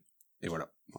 Ouais. C'est- Ça m'a c'est- dépité C'était un peu ma déception. C'est vrai que je te rejoins sur ça, Manu. Ils ont, ils, ont- ils- ils- ils font un pas, de, un pas de côté à chaque fois qu'ils pourraient être dans des trucs intéressants. C'est c'est vraiment bête parce que dans, dans le fond, euh, c'est complètement raté, alors qu'effectivement, dans la forme, euh, ce plan final où tu les vois tous les deux de dos dans la neige avec le, la cible, euh, c'est très fort, c'est Bah vraiment ouais. bête. Ouais, visuellement, c'est Là, je, je, dé- je déplaçais le curseur de ma souris, je vois qu'il reste euh, 15 minutes de- d'épisode, je me dis, ah bah on va avoir une grosse, euh, une grosse euh, post-credits où ils vont Oh là là là justifier là là ça. là là là. Et en fait, pas du tout. Ouais, J'ai eu envie de mourir. Je, je serai la personne qui défendra la post-credit. Mais non, mais mettez ça en bonus sur YouTube. Faites pas, le générique de ça. Je sais pas, c'est pas. oui, c'est pas faux. C'est pas le but. moi, je me suis senti volé. hein. Ah bah oui. Moi, je me dis, je lance l'épisode, je me dis, ah, la semaine dernière, on s'est plaint. Enfin, Ouais, on s'est oui. plaint l'épisode, ils sont trop, ils sont trop courts. On- euh, Quentin, il nous a dit, ouais, il va durer une heure. Je lance 59 minutes. Ok, Quentin, t'es un gars sûr. Euh, sauf qu'en fait, non. c'est pas que t'as pas un gars sûr, c'est que Marvel, euh, ils ont dit non, on va vous mettre 9 minutes de putain de comédie musicale. Que j'aurais- on aurait pu mettre sur YouTube, mais non. Et en plus, ils vont le ressortir sur YouTube, c'est sûr. Mais, euh, Non, mais encore une fois, le, le film dont on ne peut pas parler a le même problème avec ses scènes post-génériques, si je puis me permettre. C'est ça fait Oui, un enchaînement oui, de putain, scènes ouais. post-génériques qui sont complètement à côté de la qu'elle est plaque. sur YouTube, du coup, la deuxième. Ouais, bah oui, oui. Quatre jours après. C'est vrai que moi, je m'attends, m'attendais au moins à ce que pendant le musical, il fasse intervenir, je sais pas, Trevor Slattery dans le rôle de Thanos, quoi. Tu sais, un clin d'œil, un truc, quoi. Le seul truc qui m'a fait marrer, c'est que je l'ai quand même maté jusqu'au bout. Et le fait qu'à la fin, le le- l'acteur qui joue Ant-Man se jette et arrive devant le reste, alors qu'il y avait la remarque dans le premier épisode de il était même pas là. Ça, ça m'a fait marrer, tu vois. Mais, mais pourquoi? Enfin, Non, mais la chanson, elle est catchy. Non, mais ça n'a aucun intérêt, ça ne... ça- Je l'ai dans la tête. Je l'ai encore dans la tête. ah mais t'inquiète, hein, je, ça sera la fin de ce podcast. Je vais, je vais Non, euh, ah leur non, faire non, honneur et la mettre en fin de ce podcast. Non, mais tu veux qu'on perde nos auditeurs? Ah non, mais écoute, ils veulent perdre leurs spectateurs. Je sais pas, je vais faire pareil. Je reproduis la formule, ça, fait- ça a du succès. C'est si on la chante qu'on va perdre des auditeurs. Alors, après, euh, est-ce que c'est pas un peu. euh, on se plaint de, de, de, de cette formule, de cette fatigue de, de fuite en avant, de toujours euh, teaser la suite et. Est-ce que c'est pas une espèce de pied de nez Je sais pas, hein, peut-être pas du tout, peut-être qu'ils avaient juste rien à dire et qu'ils savent même pas eux-mêmes où ils vont avec le personnage de, de Kate. Euh, Ça ressemble plus à ça. Bah ouais, ou, ou, et, ou de Echo. Ou de Mais, Yelena euh, ou Moi, j'aurais bien vu une post générique sur Yelena. Bah ouais, ouais. Mais est-ce que c'est pas un peu euh, pied de nez aussi euh, Je pense à ça par rapport au film maudit en parallèle, mais de se dire, bah on n'est pas forcément obligé de toujours euh, vous proposer une post-credit qui va dans ce sens-là, quoi. Je sais pas. D'ailleurs, là que je vous parle, je repense à. C'était quoi la scène post-credit de Falcon Winter Soldier déjà? C'était Val et Val et le euh, agent. Euh, et US Agent, ouais. Ouais, Ouais, ouais, ouais, c'est ça. Non, c'est même pas, c'est pas en chose. post-credit, ça, si? Non, c'était pas en post-credit, C'est c'était à c'est la dans l'épisode. Ah non, c'est la post-crédit, c'est euh, Sharon. Il y avait juste. Ouais, c'est ça, ouais. Sharon Sharon qui sort du, qui sort de, elle vient d'être réintégrée et euh, Ah merde, oui, c'était horrible. Ah oui, non, Oui, c'était. oui, oui. Mauvais en souvenir. On l'avait effacé, tu vois. C'est c'est pour ça que finalement, euh, tu as une petite comédie musicale, c'est sympa en fin de. Mais tu de- prends, euh, même si tu sais pas ce que tu vas faire après avec les personnages, pas une seule. Pour moi, non. Yelena, c'est euh, déjà c'est un personnage de Black Widow à la base. Fais pas ta pogène sur Yelena. Tu fais une pogène où je sais pas. Kate elle reçoit une lettre de sa tante à San Francisco et puis euh, ça tease euh, vas-y viens chez moi l'été prochain tu vois je sais pas n'importe Ouais, ouais. quoi ça c'est c'est plus intelligent que de foutre une putain de Après, l'hypothèse qu'ils savent pas ce qu'ils vont en faire, moi ça me fait penser à la conversation qu'on avait beaucoup plus tôt dans ce podcast qui non mais de toute façon ils savent ce qu'ils vont en faire hein, mais, euh, Mais mais la scène qui est pas, enfin de Yelena, du coup la post générique de Black Widow avec Yelena et euh, j'ai encore oublié le nom de ce personnage. Val, Val. ça. Val. Euh, la qui du coup euh, est un dialogue qu'on que- il savait qu'il y allait avoir Yelena dans euh, dans Hawkeye je sais même pas trop s'il savait qu'est-ce enfin parce qu'elle est pas hyper cohérente avec la série mhm. ou en tout cas de façon chelou donc parfois je me dis oui peut-être qu'ils écrivent très tôt leur post générique et derrière ils se rendent compte Oui. qu'ils sont un peu bloqués dans quelque chose qu'ils ont écrit avant donc en soi peut-être qu'ils ont plus trop envie de se mettre dans cette situation aussi et de Mhm. parce qu'ils ont tendance à beaucoup changer leur plan selon la réaction des gens c'est aussi un Ouais, autre truc sûr. dont on parle donc euh, Bah, il y a pire que ça, hein, ils ont changé tout Spider-Man parce qu'il devait sortir après Doctor Strange à la base aussi. Donc ils sont capables de réécrire un film pour. Et euh, ils, ont retourné pas mal de Doctor Strange, à mon avis, suite Exactement, à Loki ouais. et compagnie. Hein. Donc, euh, donc oui, euh, en effet, euh, leur plan change régulièrement de par la force des choses. Mais c'est pas pour ça que tu peux pas faire une post-gen qui, qui a un clin d'œil à quelque chose sans teaser une suite. En fait, tu peux faire un clin d'œil, c'est tout. Je me plaignais des clins d'œil tout à l'heure, je suis peut-être pas cohérent avec moi-même. Mais. euh, C'est pas la première vous, fois. Vous voyez ce que je veux dire Je parlais de clin d'œil à euh, le début de scène de Black Widow, mais là, tu peux faire un clin d'œil aux comics de, sur Kate Bishop, sur les Young Avengers, sur euh, n'importe quoi. Tu peux faire euh, tout ce que tu veux. Ou alors Euh, tu fais une euh, Ant-Man and the Wasp et tu fais une post-générique sur Lucky. le chien. Tu fais, euh, tu fais une pause générique sur, euh, sur euh, America Chavez qui va arriver dans le prochain film Marvel Studios, tant qu'à faire une fuite en avant. Ouais, ouais, en voilà. plus, c'est cohérent avec les Young Avengers. Mais euh, je sais pas, je sais pas. Moi, Ou, euh, ou alors juste le, le carton qui répond à la question en suspens de, de la, de la dernière scène et qui te dit d'une manière ou d'une autre, euh, d'ailleurs le carton qu'on OK, a You pas Will là, Return. Euh, ben, euh, les Hawkeye reviendront. Enfin, je ne sais pas de quelle manière tu tournes la phrase. Mhm. euh, et tu, tu dis qu'ils reviendront tous les deux. Ou que elle, elle reviendra en Hawkeye. Enfin, je sais pas, mais la fameuse phrase, elle reviendra en expliquant que ce sera elle Hawkeye. Quoi. Tu vois, comme ça, ça rebondit sur la dernière phrase laissée en suspens de l'épisode. Quoi. Je sais pas. Même si ça, ils se sont foirés, je trouve, là-dessus sur Falcon Winter Soldier. On en avait déjà parlé à l'époque, mais sur ce fameux carton. Mais Pourquoi? Bah parce que il précisait que c'était Captain et, Et Winter et Soldier, Winter alors Soldier, que euh, c'est Et Captain donc et Bucky. Ah oui. parce que le, Ah ouais, tout le tout l'arc de Bucky, c'est de dire qu'il est plus le Winter Soldier et ça qu'il finit est sur plus, bah ouais. Captain Oui, c'est oui, c'est vrai. Mais euh, ouais, c'était un petit peu débitant. Mais euh, ouais. Bon, on a, je, je vous ai fait sauter la dernière scène, mais vous vouliez peut-être parler d'autre chose euh, que j'ai que j'ai un petit peu accéléré de par le timing. Euh, je sais pas, notamment la scène où ils vont chez, enfin la scène en famille à la rigueur. Le fait que avant avant qu'ils brûlent le costume, je sais pas.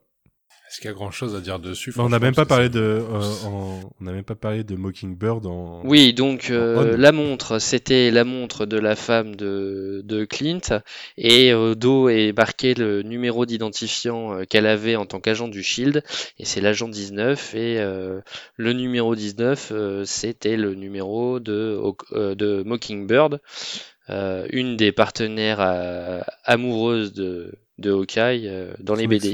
ouais. Et donc, effectivement, ça met un, un nouveau clou dans le cercueil de Agents of Shield, puisque Mhm. euh, Mockingbird était interprété par une toute autre act- actrice. euh. Bah, pas totalement, c'était Bobby Morse qui était interprété par euh, Adrienne Palicki. Adrian Et Palicki. Elle, elle a jamais été mentionnée en tant que Mockingbird, il me semble, dans, les, dans la Jones of Shield. Mais euh, Ouais. oui, en tout cas, euh, ça- c'est c'est une autre pierre dans, dans, dans, dans l'enterrement de cette série. Ouais. Mais ils l'ont ils l'ont dit déjà que c'était pas canon, euh, Agents of Oui, Shield, oui. Mais, mais les gens euh, ont l'impression qu'ils l'ont pas assez dit, donc ils sont obligés de le répéter. Je crois que dans la prochaine série, ils vont battre à mort un sosie de Clark Gregg euh, pour vraiment qu'on soit sûr. Quoi. C'est- clair que le coup de Bah, c'est euh, c'est pas canon, c'est pas canon dans l'univers que nous suivons, mais c'est très certainement canon dans un dans le multivers. Oui, oui, tout est. bah, c'est comme les séries Netflix, elles sont justifiées dans le multivers aussi. Voilà. Mais, On pouvoir s'en sortir à chaque fois grâce à ça. Ah bah maintenant, oui, bah écoute, Ah, il y a une jurisprudence maintenant. Ouais, bien sûr. Moi, sur, sur- ju- juste sur la fin, sur la sur le reveal, enfin sur, c'est même, je sais même pas si on peut dire que c'est un reveal, mais en tout cas sur le, le, le fait que ce soit donc possiblement Mockingbird ou en tout cas, bon, sans aller jusque là, que c'était une ancienne agente du Shield. Bah, c'est encore une fois, c'est c'est complètement personnel et ça dérange, enfin, ça impacte pas du tout mon, mon appréciation de la série. Euh, mais plus de la mythologie euh, euh, de Clint Barton à travers le MCU. Je trouve ça dommage justement qu'ils en fassent aussi une espionne. Moi, ce que j'aimais bien, et je, et je pense enfin, je, je suis un des rares à avoir défendu la scène de la ferme dans Age of Ultron parce que je la trouvais intéressante sur bien des points. Euh, mal amenée, mal foutue, mais mais intéressante.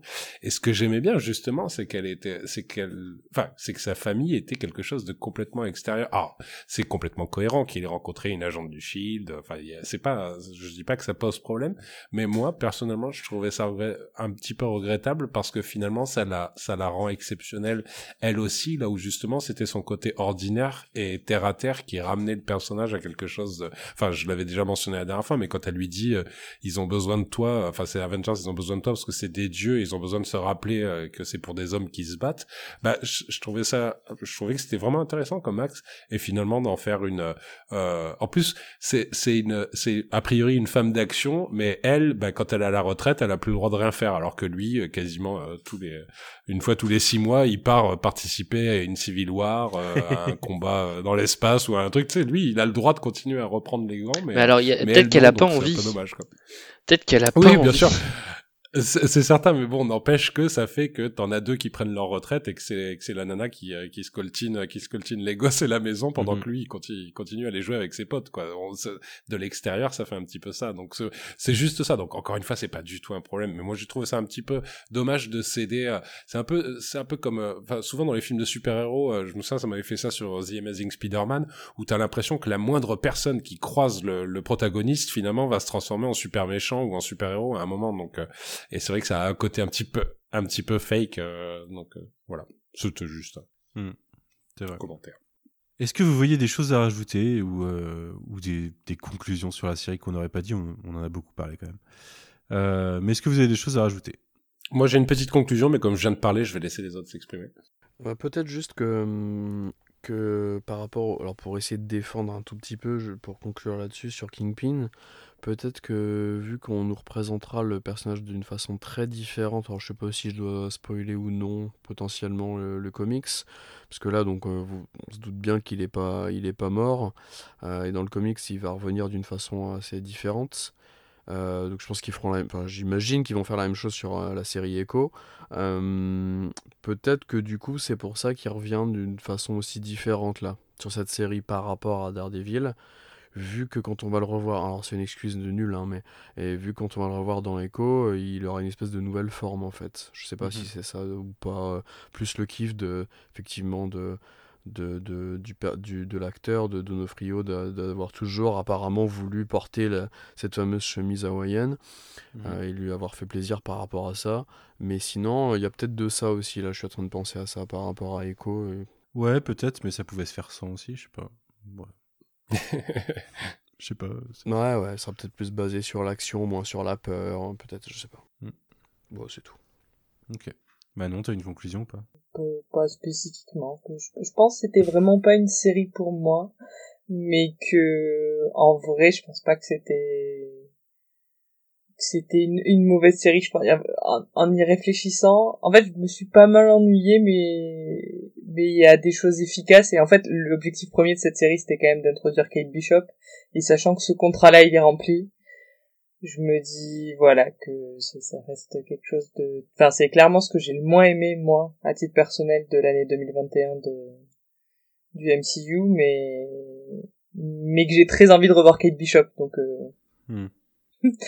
finalement Bah, je pense qu'on a la même, euh, la même conclusion. C'est peut-être pas ce que j'ai le moins aimé. Faudrait que j'y réfléchisse, mais. euh, Voilà, euh, tout MCU confondu. Bah non, déjà il y a Spider-Man, mais. euh, mais... J'ai pas eu le temps d'écouter votre podcast sur Spider-Man j'ai j'en ai très très envie mais je, je pense que j'aurais été Ah, moins j'ai- salée J'ai que hâte vous, aussi. J'étais absolument pas salé, hein, je tiens à préciser. Ah non, non, de- il y, a- il y a Quentin et moi qui avont pas aimé le film, et euh, Guigui et Queen qui, euh, euh, sans avoir adoré, euh, sont plutôt positifs. Ah, J'aurais imaginé que Guigui aurait détesté tout ce qu'il disait qu'il ne voulait pas voir dans le film. Ouais, non, mais bah écoute le podcast, tu vois. Il m'étonne. Il y a aussi euh, beaucoup l'ambiance de la salle qui a joué euh, en positif ou en négatif selon les personnes et les situations. Mais, mais euh, d'ailleurs, je le revois demain en VF, mais dans des conditions qui seront pas les mêmes qu'il y a une semaine, je pense probablement. Et avec, avec mon neveu, donc euh, qui est un fan de Venom et tout. hein, donc euh, au niveau de ses, Yes. to- ses critères d'acceptation, je pense qu'il va kiffer. hein.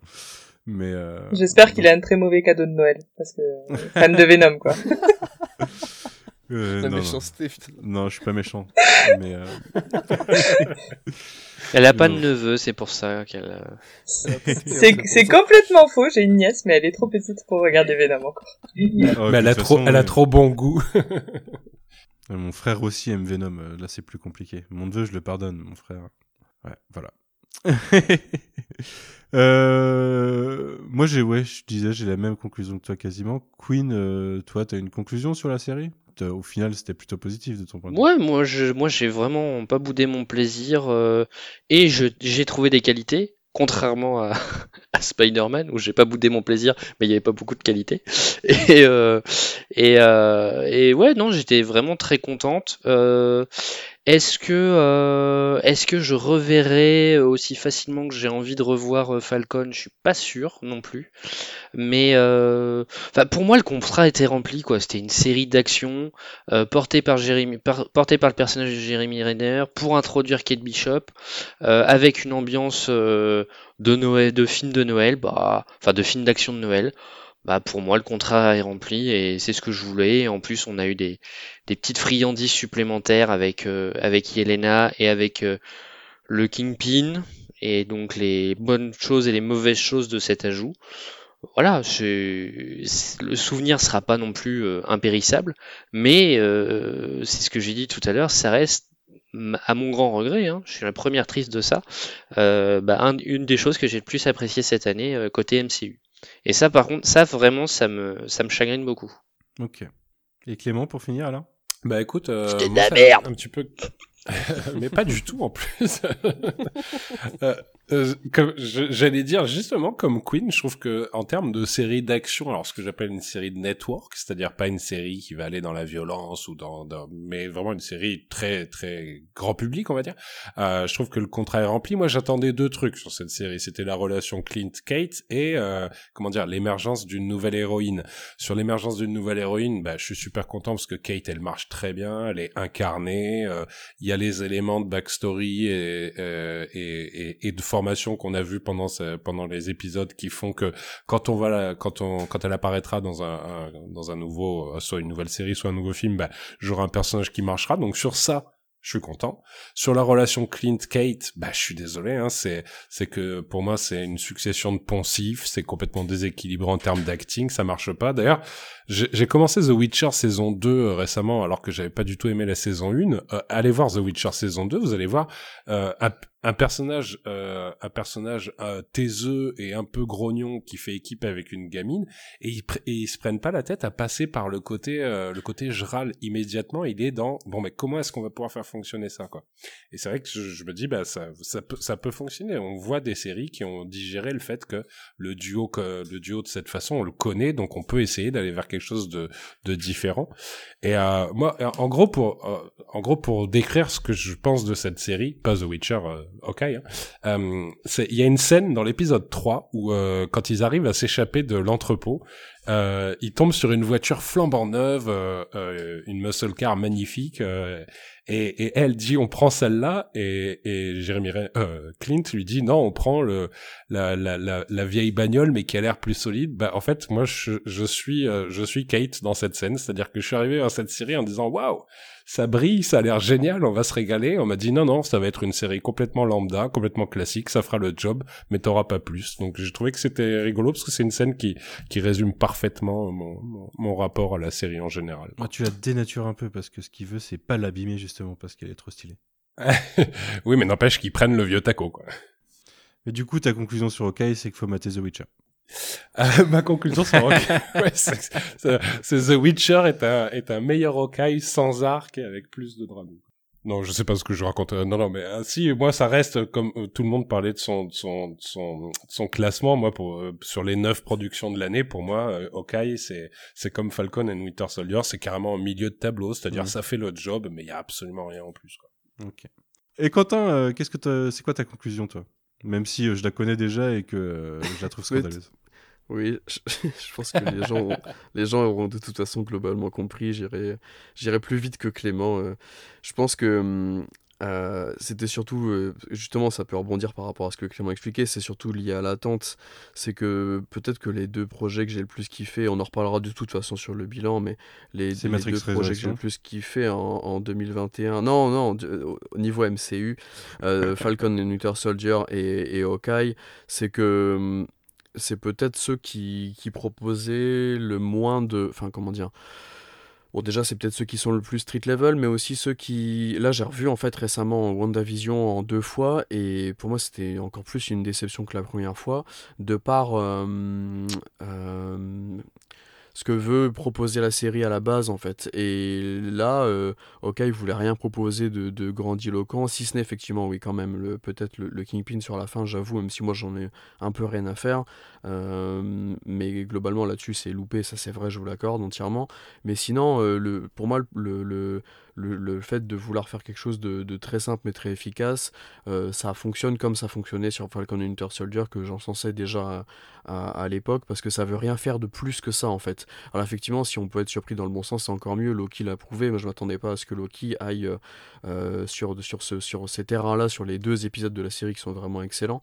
Mais euh, globalement, du coup, euh, je suis très curieux de savoir ce que va proposer Echo dans ce sens-là. euh, euh, par exemple, euh, en, en 2022, en fait, c'est si on peut rajouter des choses qui sont intéressantes, ok, mais sinon de base, si le postulat est très très simple et que ça fonctionne, euh, je prends en fait. Plutôt quelque chose qui veut aller, qui veut être, qui se veut beaucoup plus, euh, je vais pas dire prétentieux parce que je vais être méchant envers WandaVision, mais ambitieux tout Ambitieux. simplement, effectivement, voilà, ambitieux que que, que ce qu'il ne peut l'être en fait. Voilà, j'oublierai jamais le, ce, cette euh, cette, euh, ce final de, de WandaVision qui me traumatise encore. Et du coup, voilà. Après, et donc, juste voilà pour finir sur l'attente, c'est que de toute façon, de base, j'adore Kate Bishop, c'est vraiment une de mes super-héroïnes préférées.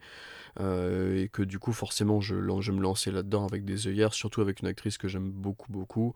Et du coup, ce format très simple, et c'est ce dernier mois qui a été un peu compliqué pour moi personnellement, ça m'a fait très très plaisir de, de me retrouver sur cette série qui était vraiment vraiment très conne, mais que je kiffais parce que j'aime bien ce genre de trucs très cons et qui fonctionnent très bien. Voilà. Ok. Et t'as bien raison. Du coup, est-ce que, euh, est-ce que ta conclusion à toi, Quentin, c'est pas euh, faut mieux s'attendre à être déçu pour éviter de l'être? Wink wink, euh, film interdit? C'est ça. J'ai pas osé le dire en plus. En plus, je déteste. The- Alors, j'aime pas du tout The Witcher par contre, mais bon, bref. Ok. Renoncez à l'ambition, les enfants. Ça ne sert à rien. Alors, et en plus, euh, ouais, donc, mais globalement, euh, ok, en plus, euh, je, c'est enfin, au niveau du MCU, euh, c'est pas non plus euh, une meilleure chose du MCU que, qu'on, qu'on ait vu. Hein. Je, c'est la meilleure chose que je trouve que j'ai vu cette année en MCU, mais sinon, sur la Tu globalité, serais c'est un mauvais youtubeur, quand même. Quentin. C'est toujours le meilleur truc qui est jamais sorti du MCU à chaque fois qu'il y a quelque chose qui sort normalement. Ah oui, non, non, non, carrément pas. Là, franchement, ça reste très très moyen comme truc. hein. C'est juste que les derniers projets Marvel me parlent beaucoup moins, que je trouve globalement assez décevant, mais en vrai. euh, enfin, bref. Ok, très bien. Eh ben écoute, finissons sur cette note positive. Et euh, on se retrouve euh, prochainement. Merci. Là, on va se prendre des petites vacances. On se retrouve prochainement pour discuter de plein de choses, pour profiter que Marvel Studios fait une petite pause dans nos programmes pour, euh, bah, pour respirer et, euh, et parler d'autres trucs et parler de trucs dont on n'a pas encore parlé. Donc on, on, on vous quitte pas pendant plusieurs mois en attendant, euh, je ne sais même pas quel est le prochain projet. Au ciné, c'est Doctor Strange, c'est mai, mais je pense qu'on aura des séries avant. J'ai pas regardé les plannings. Bah Mais non, ça devait- je crois qu'il devait y avoir Miss Marvel, mais ça a été euh, énormément repoussé. Ouais, ouais, l'été, non, ouais. maintenant c'est limite fin d'année 2022, je crois. Enfin, c'est deuxième semestre, il me semble. C'est c'est à l'été, Miss Marvel. Donc je crois qu'on n'a rien avant le mois de mai. Hein. Ouais, ok, bah écoutez, on a quelques mois pour respirer et pour parler de plein de trucs, alors ça va être intéressant, on va pouvoir, euh, on va pouvoir parler comics, d'ailleurs Aurélien va revenir à un moment, on va parler énormément comics, et tout ce qui a inspiré euh, euh, bah, tout ce qu'on a vu en 2021, et quand on aura le temps, tout ce qui a inspiré le passé du MCU. Et puis, euh, puis de toute façon, le, le, le multivers du, du MCU s'étend tellement qu'au bout d'un moment, va falloir parler de, de beaucoup de choses. Donc euh, Oh non. voilà, on est- on n'est pas prêt de- de- d'arrêter de, faire des podcasts en tout cas. Merci beaucoup à vous tous. Euh, Merci à je vous toi. souhaite de bonnes fêtes parce que je suis pas sûr. Bah, non, c'est sûr qu'on on repodcast pas avant Noël puisqu'on est officiellement le 24 décembre à cet instant. Il est minuit chez moi. Et, euh, et bah voilà, je, je- au plaisir de vous retrouver euh, d'ici une ou deux semaines.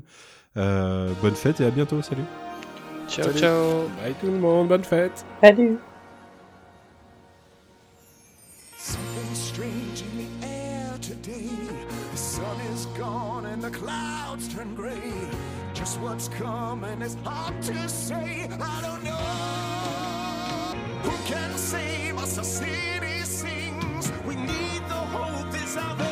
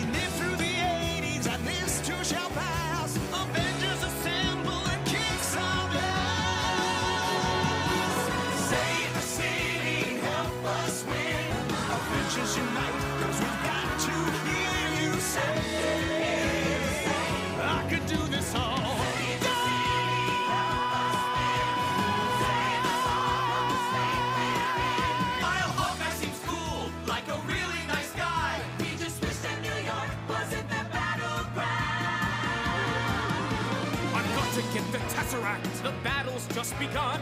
We'll conquer the Chitari. Then get Shawarma